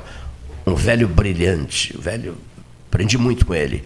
Então, às vezes entrava em brigas políticas fortes ele. Então, um dia um chega lá e diz assim, lá no cartório, diz assim, seu Belisário, seu Belisário, tem uma coisa ruim para lhe dizer, seu Belisário, Estão falando mal do senhor, seu Belisário. Ele se envolvia em brigas políticas, era de briga. Tá? E, e as pessoas acabam falando mal do senhor, seu Belisário. E ele diz assim: não tem problema, meu filho. Mas isso é uma, uma dádiva. Mas não, não, não estou entendendo, seu Belisário. É simples. Enquanto eles falam mal de mim, os outros são poupados. Sabe as palavras? Belisário Rocha, deixe eles. Enquanto eles falam mal de mim, os outros são poupados. Não, então quer dizer, dão uma folga para os outros. Né? Então, não estou preocupado Ao menos eu são possa ser atacado por algumas nulidades políticas inúteis, Tem inconsequentes, irresponsáveis e até moleques. Não me importo com esses ataques, porque eu digo o que eu penso. Ah, vão, vão te tirar do ar. Te, podem tirar. Podem tirar. Eu já falei demais pro meu tamanho mesmo. Podem tirar de vez ou não de vez, etc. É que por um poucas, tempo, vezes- poucas pessoas gostam da verdade, né? Sim, sim. Eles gostam do cinismo incomoda, do e cinismo, tapinha nas costas. das Agora a verdade dói muito. É. aqui, Das vantagens, dos benefícios, né? De, de enganar o cidadão, né? Com Então o conversa senhor é persona não grata para muitos, então. Com, discur, com discursinho frouxo, fácil, safado e mal intencionado, com um sorrisinho debochado. Então eu já ouvi assim, olha, é, nas rodinhas deles, tu não imaginas o que eles dizem. Interessante, né? Imagino sim. Prossigamos, diria Hernani Schmidt. Olha aqui, ó, o brilhante advogado Hernani Schmidt. Olha aqui, eu fiz de tudo, de tudo para colocar três pessoas na prefeitura de Pelotas. O primeiro deles foi Oscar José Magalhães, tá? diretor da Faculdade de Direito hoje da UFPEL. Grande amigo meu, colega de faculdade, nos anos 70. Figura extraordinária. O segundo deles foi Hernani Schmidt, o advogado que eh, lançou na rede social o, eh, essa frase que eu usei, prossigamos, né? Acho bárbara essa frase, não, palavra, prossigamos. Está tá no meio de uma grande confusão e ele posta, prossigamos. Pro- ou, ou então a gente sai de uma grande dor, de um desencanto, uma perda, são tantas as perdas em função dessa pandemia, né? Verdade. E- então eu fico noticiando essas perdas todas. Por quê? Mas por que você noticia tanto? Porque eu me dou com a cidade inteira. E se eu sou procurado, grosseria minha seria de não fazê-lo. Claro. Eu, alguns me dizem isso, acho que eles não pensam quando eles me perguntam, mas por que, que você noticia tanta morte? Porque eu me dou com a cidade inteira, porque nós estamos vivendo uma pandemia, que está morrendo gente a todo momento. E eu sou procurado, e eu noticio, vou deixar de noticiar, porque o determinado camarada possa se ofender que o programa esteja anunciando um óbito. Ora Deus, esse óbito poderá ser o meu, o seu, ou de qualquer um. Pense nisso, ou você se acha eterno, vai viver para sempre. Ora Deus. Então, e o outro, eu falei no Oscar José Magalhães, prossegui com o Hernani Schmidt e chego no Fábio Scherer de Moura. Nos anos 2000, no tempo da Casa Azul, no tempo da Casa Azul lá fora, na, no município de Patópolis, na, em vários churrascos lá fora, eu tentei fazer a cabeça de tudo que foi jeito do Dr. Fábio Scherer de Moura. Jovem, Fábio, Fábio, tu brilhas falando, Fábio, tens que concorrer a prefeito de Pelotas. E num primeiro momento ele até se entusiasmou, mas foi curto o entusiasmo dele, porque ele disse assim, Cleiton, mas eu sou um advogado, eu adoro advocacia, eu adoro o que eu faço e tal. Né?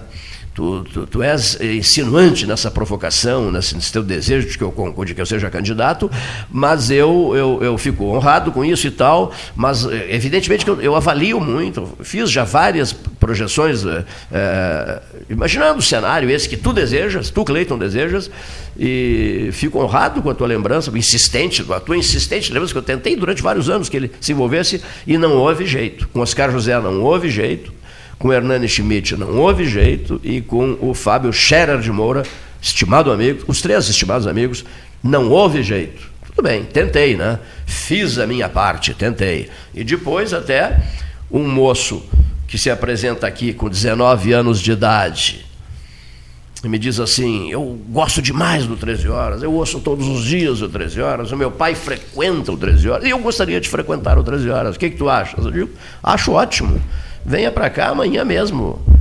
Né? E esse moço se chama Eduardo Leite.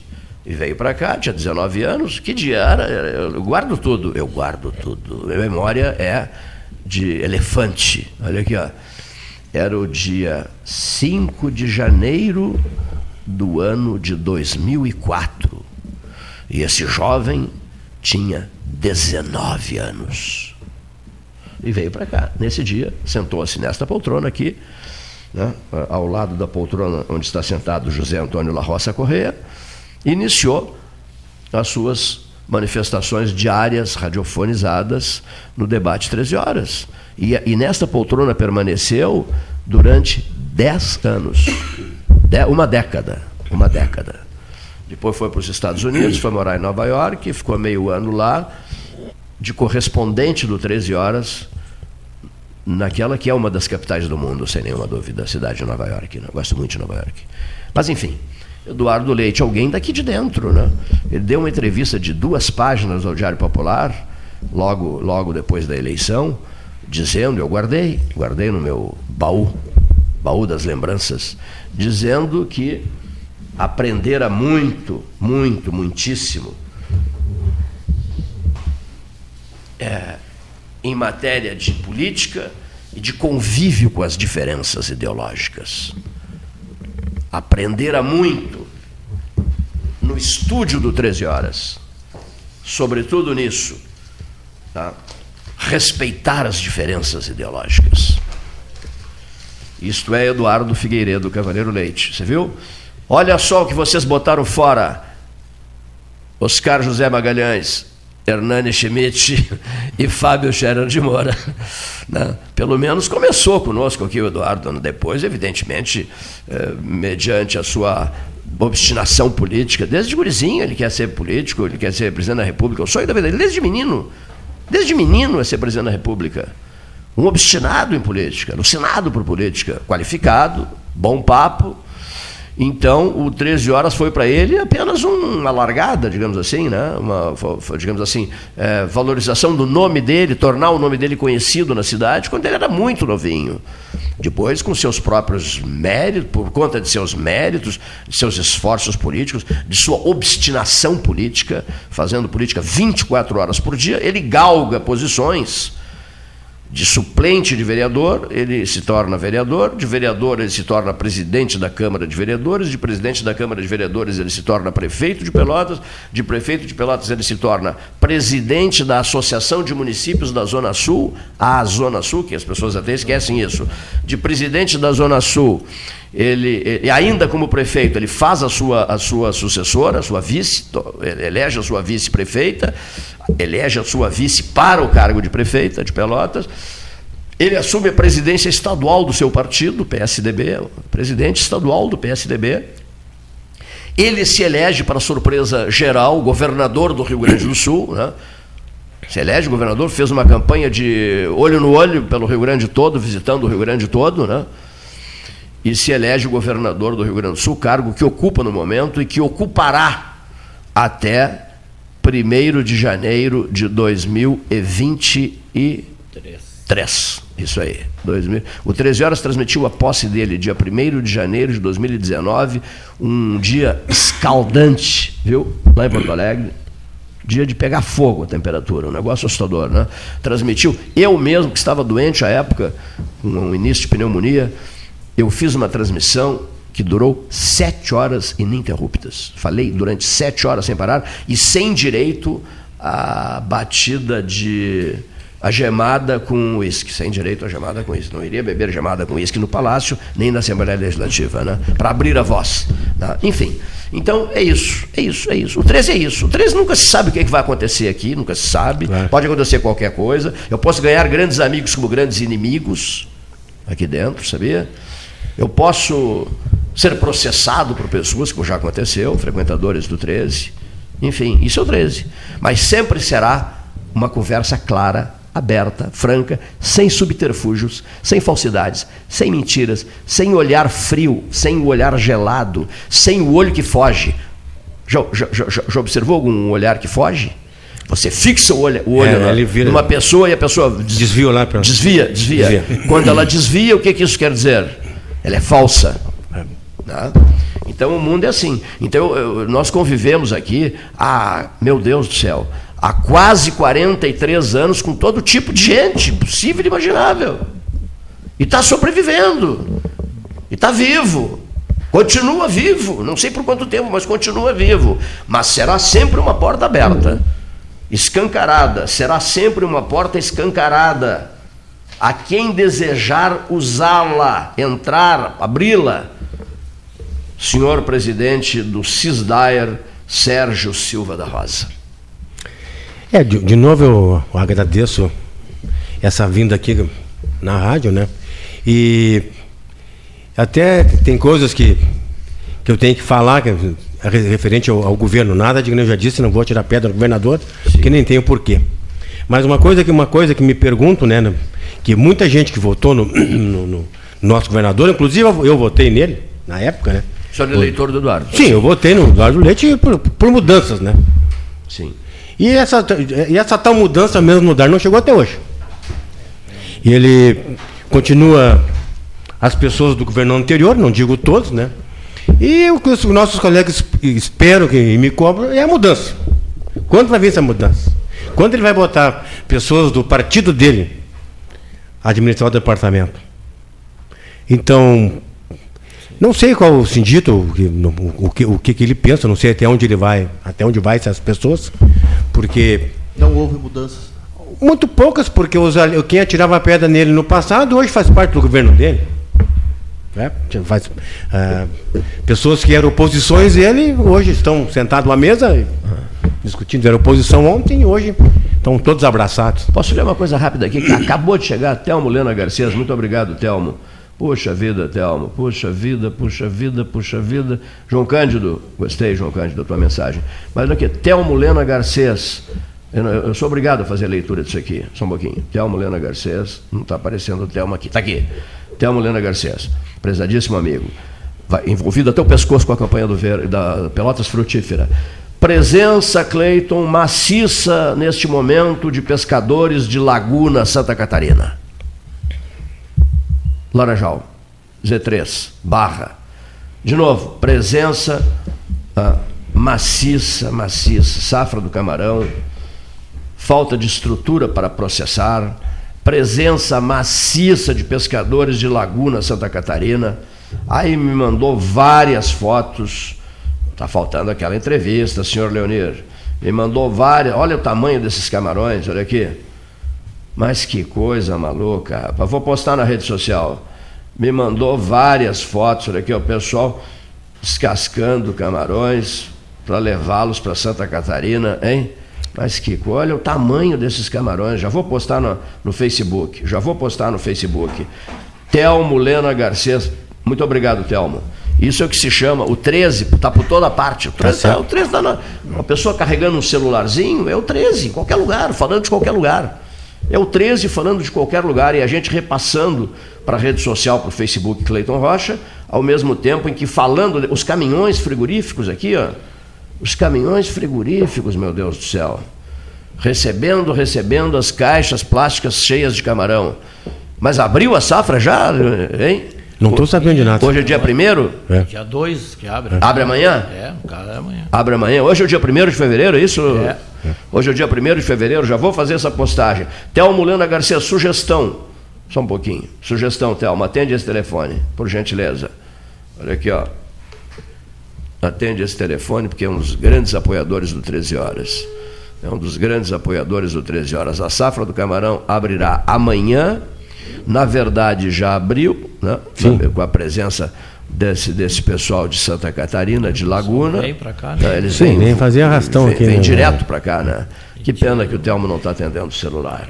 Mas vamos fazer o seguinte: já que ele não está atendendo o celular, ele que me ligue, se possível, e dentro das possibilidades.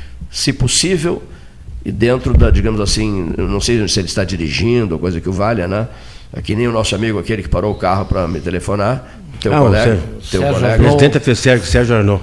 O, o Fede- Sérgio- é, presidente da Federação dos Sindicatos. o presidente da Federação do Sindicato parou, eu liguei para ele, disse, um momentinho, vou parar, vou parar, vou parar, vou parar, para te conceder a entrevista. Né? Talvez o Telmo Leandro Garcia esteja enfrentando essa dificuldade. O, o, o Gilson, muito obrigado, João Cândido Azambuja, pela mensagem recebida, que eu apreciei uma barbaridade. E, e também recebi do meu amigo Gilson da Silva Orleis uma outra informação que em seguidinha eu vou, eu vou transmitir aqui é, sobre a doutora, sobre, sobre, sobre a dona Marilda, aquela senhora de Jaguarão, que recebeu tanto apoio, mas tanto apoio da, da comunidade pelotense. Tanto apoio. passou bem pela cirurgia, né? Mas vai necessitar radioterapia e quimioterapia. Eu- eu- eu- muito obrigado pela informação. Né? O quadro é muito delicado, Hum. da dona Marilda, lá de Jaguarão. Obrigado, Gilson. Eu me entusiasmei todo com, com- com- no sentido de ajudar, 13 horas querendo ajudar, depois da mensagem, pela, pela qualidade, pelo conteúdo da mensagem, da disponibilidade do advogado Gilson Orleis, no sentido de. Ele é muito meu amigo há dé- há décadas, mas o conteúdo da mensagem foi muito forte, muito bonito. Né? Eu sei que eu mando só dizer para ele assim: estou em campo. né? É isso aí. Estou em campo, estou em campo. Aí começamos a pedir, a pedir, a pedir, a pedir. E terminamos com 17, cons- conseguindo 17 doadores de sangue. Bom, eu interrompi o amigo e quero que o amigo retome a sua fala e antes me desculpe. Sem problema nenhum, a gente entende, a gente entende aqui o porque o 13 horas é um é um programa ícone aqui na cidade, né? E, que é que enfrenta em- em- é, recebe todo esse esse povão da, da região sul aqui não é fácil, não é fácil. Acredito eu até que muitos recadam algumas coisas de tantos não possa nem ser lido. Mas a é que eu venho de novo ao assunto, eu vou falar da nossa categoria, que eu venho falar do servidor público. Hoje o servidor público ele é considerado um câncer para esses governos, né? Porque entra governo e sai governo, e para nós continua a mesma coisa. Então, tudo que, tudo que acontece de ruim hoje no Estado, eles classificam o servidor como tal coisa. E, e o, e o Estado, o, o servidor no Estado, ele não é um, um problema, ele é uma solução, sabendo usá-los da maneira correta. O Dairo hoje precisa de uma atenção especial do nosso governo. Por quê? Tanto pela, pelo que ele já fez pelo Estado do Rio Grande do Sul e deixar chegar nesse ponto hoje de deteriorização da, da, da- da máquina, maquinário sucateado, servidores suca, ser- sucateado é o que eu digo na maneira assim de não não ter um curso, né, um curso mais diferenciado. Então nós precisamos do governador que o senhor valorize mais o departamento. Além do que o senhor já está fazendo, o senhor tem que fazer mais ainda. Porque além de nós nós ter fi- ficados com o nosso salário, tanto dos nossos engenheiros, que nosso corpo de, engen- de engenharia é um dos melhores do Brasil, dos melhores do Brasil, que antigamente todos os órgãos públicos faziam, faziam estágio e curso dentro do departamento. Hoje já nem tanto. Então nós temos uma bagagem dentro do Rio Grande do Sul e nós precisamos de uma atenção para o nosso servidor. E a hora é agora, governador. O senhor teria que nos ajudar a fazer alguma coisa. Quando é que o senhor vai fazer essa mudança dentro do, do Estado, que, que muitos estão esperando, né? que o senhor dê, dê. Coloque o pessoal do PSDB. Tem pessoas excelentes dentro do PSDB para trabalhar no Estado. É E o senhor está trabalhando com pessoas que e no passado eu dava contra o senhor. Então deu a chance para o pessoal do seu partido. Teve diversas pessoas que passaram pelo DAI, excelentes pessoas do PSDB. O senhor que usa. E precisamos, e precisamos dessa atenção do, do do nosso servidor, de todas as classes, porque estamos passando muita dificuldade. O servidor de, de- de nível médio do DAIR está passando dificuldade, extrema necessidade. Extrema necessidade. Fome, principalmente. Fome, que muitos nem casa própria têm. E eles estão passando, o salário é tão baixo que eles não conseguem sustentar a família. Então, alguns até é- são ajudados pelas comunidades do interior, né? E uns até ganham cesta básica que alguém fornece. E nós ficamos sabendo dessa passagem pelo, pelo- no estado dos servidores. Do, eu vou falar do DAIR, né? não, eu não posso falar de outras categorias. Que eu, aí eu não. não, não com- do salário, o servidor ganha alguma bonificação, alguma coisa assim, para complemento do salário? Não, tem o salário básico e tem, a- a- e tem as demais vantagens. Só as vantagens, que seria avanço, né? Avanço e quinquênio só, e mais nada. É, é só aquilo ali. Então, a- e, o, e o nosso salário já está há 5 ou 6 anos, a mesma coisa, né? sem mudança alguma. E o básico Não. mesmo, no nível médio, aí, por exemplo, o nível 1, o operário, é 675 reais. É, o, É, o básico. É, É, é. aí complementa com Sim, tem o vantagens complemento ali, mas igual ter. é- O nível 3 é 979 reais. Uma pessoa o, o básico. com Caso 42 eu- anos de serviço, para chegar no final de carreira, com 1.800 reais por aí, mais ou É, menos. é um absurdo. Nós não queremos rios de dinheiro, nós queremos só dignidade para o nosso dignidade, pessoal. só valorização, né, que Só é dignidade. Então acho que dignidade acho que todo mundo tem que ter. Independente de que ele faça, né? Que ele, se ele seja servidor ou É. não. Então nós precisamos, precisamos que, que esse governo. É como o presidente Sérgio falou, que o governador o- falou em mudança, mas não mudando, porque continua as mesmas cabeças mandando, né? Essa é a Sim. verdade. Dentro do Dair mesmo é. Ficou. Ele, que ele, que ele olhe para isso, né? Para ver. É um apelo que vocês fazem ao governador. Um apelo, É, o um que, que eu posso, o que, que eu posso fazer? É, enviar o 13 horas de hoje, esse trecho da fala de vocês, diretamente ao gabinete do governador Eduardo Leite. Isso eu posso fazer. Nós agradecemos. Isso aqui é um debate aberto, né? É. sempre foi. E sempre nós não queremos tocar pedra no telhado do governador, Não, acho que não tem nem porquê, né? Porque o ele senhor, já é- pegou o o senhor- estado o senhor é né? eleitor, o senhor é eleitor do Eduardo Sim, Leite? fui eleitor. E ele pegou o estado pelotense. depauperado. O senhor também Ele não? não, sou- não sou eu como muitos, né? Como muitos. eleitor o- dele e foi- sou Sim, pelotense. o, o Larossa também. O Larossa, inclusivamente. Claro, sou pelotense, sou da Sim, China, gente muitos, confiou, né? Botou a cara para ele. Que muita lamada veio viajando para fora e disse, é, esse cara lá de Pelotas, eu digo, não, você pode confiar que é gente séria. é." Agora. Eu acredito- agora- eu- eu acredito que no DAE, Deu, deu um recado direto para o governador La Roça. Eu acredito que o departamento, só uma permite, grande só- parte Só permite, Daniel. permite. A- a primeiro, sim, desculpa. Sérgio. José Antônio La Roça Correia, o senhor que votou no Eduardo, que defendeu muito o Eduardo como candidato a governador do Rio Grande do Sul, que é um pelotense que mora em Pelotas. eh, vamos imaginar que o governador possa, lá saiu tarde da noite, ouvir essa gravação. O que, que o senhor diria para o governador Eduardo para ele que ele olhe para os funcionários do DAIR, a situação que se encontra os funcionários, que ele, que ele, dê, que ele, que ele preste atenção um pouco nós, porque nós muito, muito fizemos, trabalhamos. Hoje temos um quadro de aposentados mesmo, né, que se aposentemos com situação financeira baixa, pessoal que está trabalhando ainda, estão lutando, estão trabalhando para pra, com dignidade, né, para mostrar, pô, que ele dê uma olhadinha para nós, que ele, que ele olhe o nosso quadro de funcionário do DAIR. Olhe para o DAIR, tem um olhar especial para o DAIR. Não é só a privatização. Funcionário do DAIR tem que ser Quais olhado as com- queixas que vo- Vocês têm queixas certo, do né? atual comando do Dyer? É, da desvalorização. Eu não entendi a tua pergunta, por- Cu- Não, não, é importante que ele diga isso, eu já vou te perguntar. É, Você você tem queixas do atual Ah, eu tenho por causa que, é, eu, vou, eu vou dizer, sinceramente, nessa, quando saiu, quando nós se aposentemos, essa de 2019, Sim, sim. eu acho que eles podiam ter, ter dito para nós alguma coisa, porque lançaram uma aposentadoria em 24 horas, isso aí não, não fecha. Tá, até aí. E eles não. 2019. 19, 2019. é. Eu tenho a data, 21 de outubro, nós assinamos a aposentadoria uma segunda-feira e dia, vi, e dia 23 de manhã chegamos no DARA já estava dispensado. Bom, 24 horas levou a nossa aposentadoria. E eles não, não, não, prestam atenção. Os que ficaram trabalhando passando sacrifício também. Trabalhando aí com dois funcionários, três funcionários, eh, fazendo operações tapa buraco. Pô, dê uma olhada para nós. Eu acho que a direção, o governador tem que prestar atenção nessa Bom, direção. recado de José Antônio La Roça Correia, direto ao governador Eduardo Leite, na esperança de que o governador ouça esse trecho no 13. O governador foi integrante dessa mesa de debates aqui. Recado seu, é, é, presidente Sérgio Silva da Rosa, do CISDAER, ao governador Eduardo Leite. Qual seria? Qual será?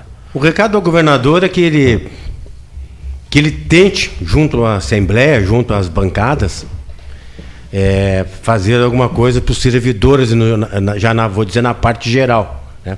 E não diz, eu, eu não posso falar das outras categorias, mas eu posso falar da categoria do DAER. Essa eu entendo.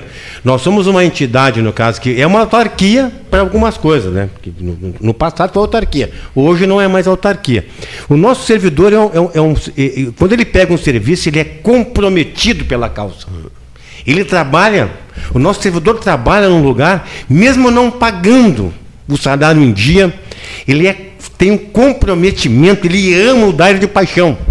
Todo servidor do DAIR ama de paixão. Como ele ama a família dele, ele ama o DAIR. É uma paixão, é uma coisa que se Veste falar a mal camisa- do DAIR, o cara que falar mal do DAIR, ele arruma confusão em qualquer parte do mundo. Quem é, eu acho que nas outras categorias também eu acredito. Né, que, que a pessoa que trabalha e se dedica uma vida para uma entidade, ele deve amar de paixão. O servidor do DAIR, ele é- ama de paixão, é um amor eterno. mesmo, é uma família. Eterno. É uma é- família forte, a família rodoviária que se chama. Então nós estamos pedindo socorro ao governador, para o pessoal do DAIR. A nossa situação é caótica, é caótica. O pessoal está passando fome. Nós tivemos cinco suicídios de servidores por, uma, por causa da situação financeira. Desses cinco suicídios eu conheci todos, governador. Inclusive o último que eu conheci, ele saiu do DAIR e se atirou dentro do, se atirou no, dentro do, do Riacho Ipiranga num dia que tem uma chuvarada em Porto Alegre. Pulou dentro do riacho. Conheci, trabalhei com essa pessoa. Então a situação foi é tão caótica. Cinco já foram suicídio por- por causa de salário. A situação é crítica nossa. É uma vergonha um servidor hoje ter uma família, uma família de 42 anos, ganhando 1.800 reais para sustentar uma família. Ele não consegue sustentar nenhum. Se tiver um gato, se ficar doente, ele não pode, dar, dar um remédio para o gato. Ele vai ter que botar na balança ou a família ou o bicho de estimação. E todo mundo sabe que o bicho de estimação ele faz parte da família. Mas nós somos uma classe que está esquecida de todos os governantes. Todos que passaram pela Assembleia só usaram o DAER, só usaram o departamento. E sabe-se que terceirização não deu certo em lugar nenhum do Brasil. Falasse em Assembleia. Sim, Assembleia. Tudo depende, o governador não manda sozinho. Não, eu sei. Os deputados agiram mal com o Daer. Muito mal, só usaram o departamento. Só usaram o departamento. Ninguém escapa dos deputados? Não entendi. Nenhum, nenhum deles escapa. Nenhum partido. Nenhum partido escapa. Nenhum partido. Eles usaram o departamento, usaram o departamento para obras, usaram o departamento para o nome do DAR para botar uma máquina na uma máquina na rua, tirar 50 fotos, e a, a obra nem saiu do papel. Eles, o, o só foi usado nos últimos anos. Os ex- Os ex-governadores Sérgio Silva da Rosa agiram do mesmo jeito? Do mesmo jeito. O último governador, então, nem podia nem vir falar no DAR. Nem recebia. Eu trabalhava na fiscalização na, na- na- ah, quando era o nosso governador, o Sartori, não tem nada contra ele. E nós estávamos fazendo uma, uma, uma, blitz em- na Nossa Senhora do Caravaggio. Ele parou uns 200 metros depois para falar com o pessoal. E eu cheguei, eu vou lá falar com o governador. Nem atenção nos deu. Virou as costas quando viram o pessoal da área. É, Que geralmente eles pensam, eles pensam que eles pensam que o pessoal vai lá para para pedir, né? Eu não ia pedir nada para ele. Eu ia só cumprimentá-lo. Eu não ia lá chorar mágoa para ele, porque eu sei que não adianta. Ele não manda sozinho. Agora virar as costas, que nem estão virando para nós, só nos batendo. E a Assembleia Legislativa do Rio Grande do Sul foi lamentável também. Eu procurei todos, eu procurei, tenho uma atenção boa de, de alguns deputados dentro da Assembleia, porque eu sei também que não adianta eu, eu- eu sentar com um deputado se ele não E tem que maioria. Ele, deputado, vai resolver o problema. É, não adianta, Ele tem boa eles- vontade, mas não, não consegue resolver. Eles, alguns tentam, mas a gente sabe que lá dentro da Assembleia são 54 deputados e, e diversos partidos e, e é um toma lá da cá para algumas coisas, né? Então tem que ser, não é fácil. Não estou falando mal de deputado, todos me atendem bem, mas eu não quero, eu quero que me xingue e me empurre nas escadas, mas faça alguma coisa. Palavras bonitas e tapinha nas costas, eu já faz 62 anos que eu tenho, isso eu não quero mais. O cara pode até me dar um tapa na cara. Tapa na cara, um empurrão, mas eu quero que faça.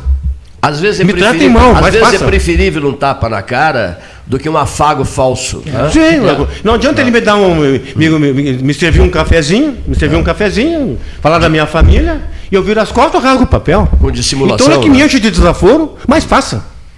Eu não vou ficar chateado com ninguém que vai me dizer as coisas na minha frente. Eu, eu, eu sei ace- a- aceitar e dizer a verdade ou não.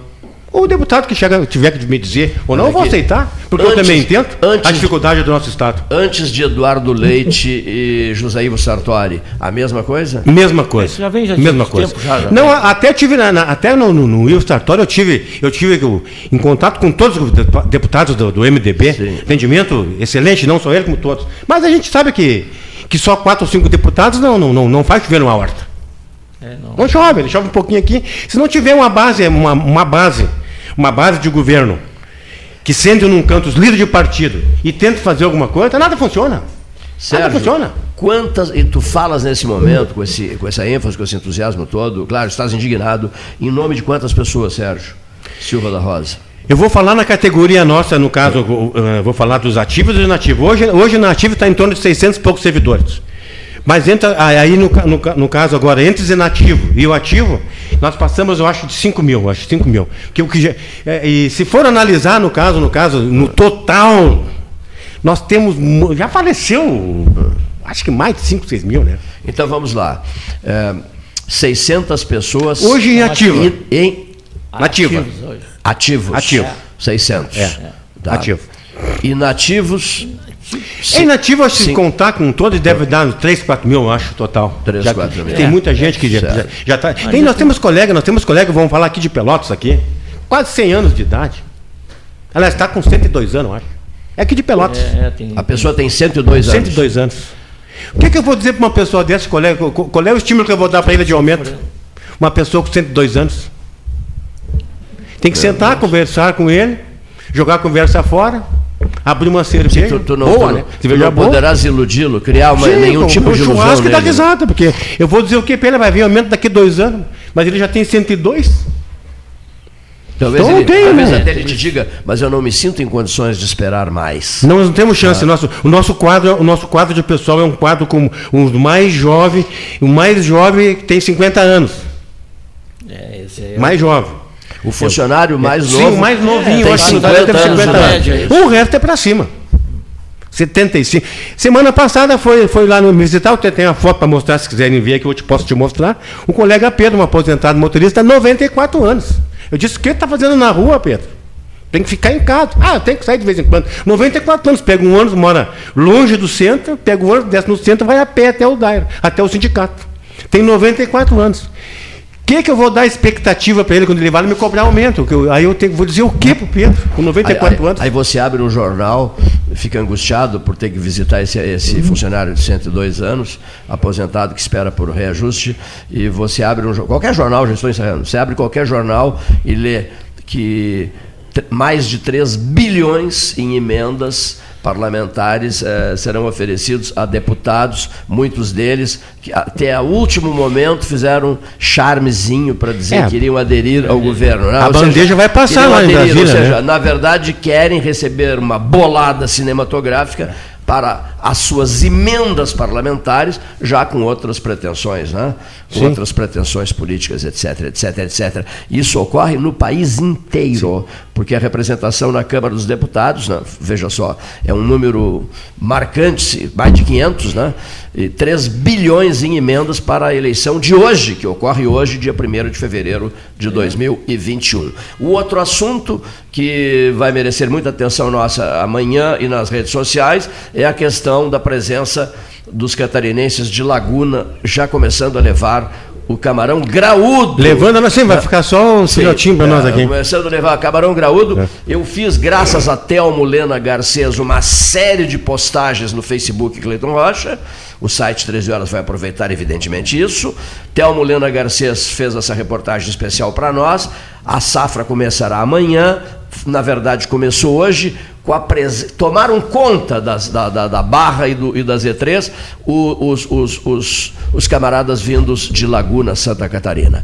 Muitíssimo obrigado, presidente Sérgio Silva da Rosa, muitíssimo do, do Cis Daer e muito, muitíssimo obrigado do Daer José Antônio La Roça Correia. Uma pergunta ao Leonir Bade. Esse desabafo feito pelos dois, tu gravaste em separado? Um, pod- certeza, um podcast especial, né? Podcast e, eu, especial. e eu assumo o compromisso de enviá-lo pessoalmente ao governador do estado no Palácio Piratini. Muito agradecido. Eu agradeço assim, amplamente essa vinda aqui, porque pela esse know-how que vocês nos deram aqui, que eu acho muito importante. E essa rádio, que nem eu disse aqui, é um canhão na região sul, né, cara? É um canhão aqui. Então, hoje a dificuldade nossa também é sentar no lugar, né?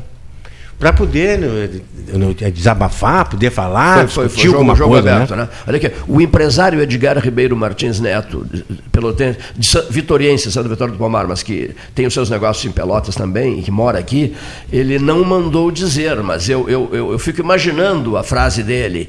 Essa frase é minha. Sobre o canhão. ele está usando uma frase minha.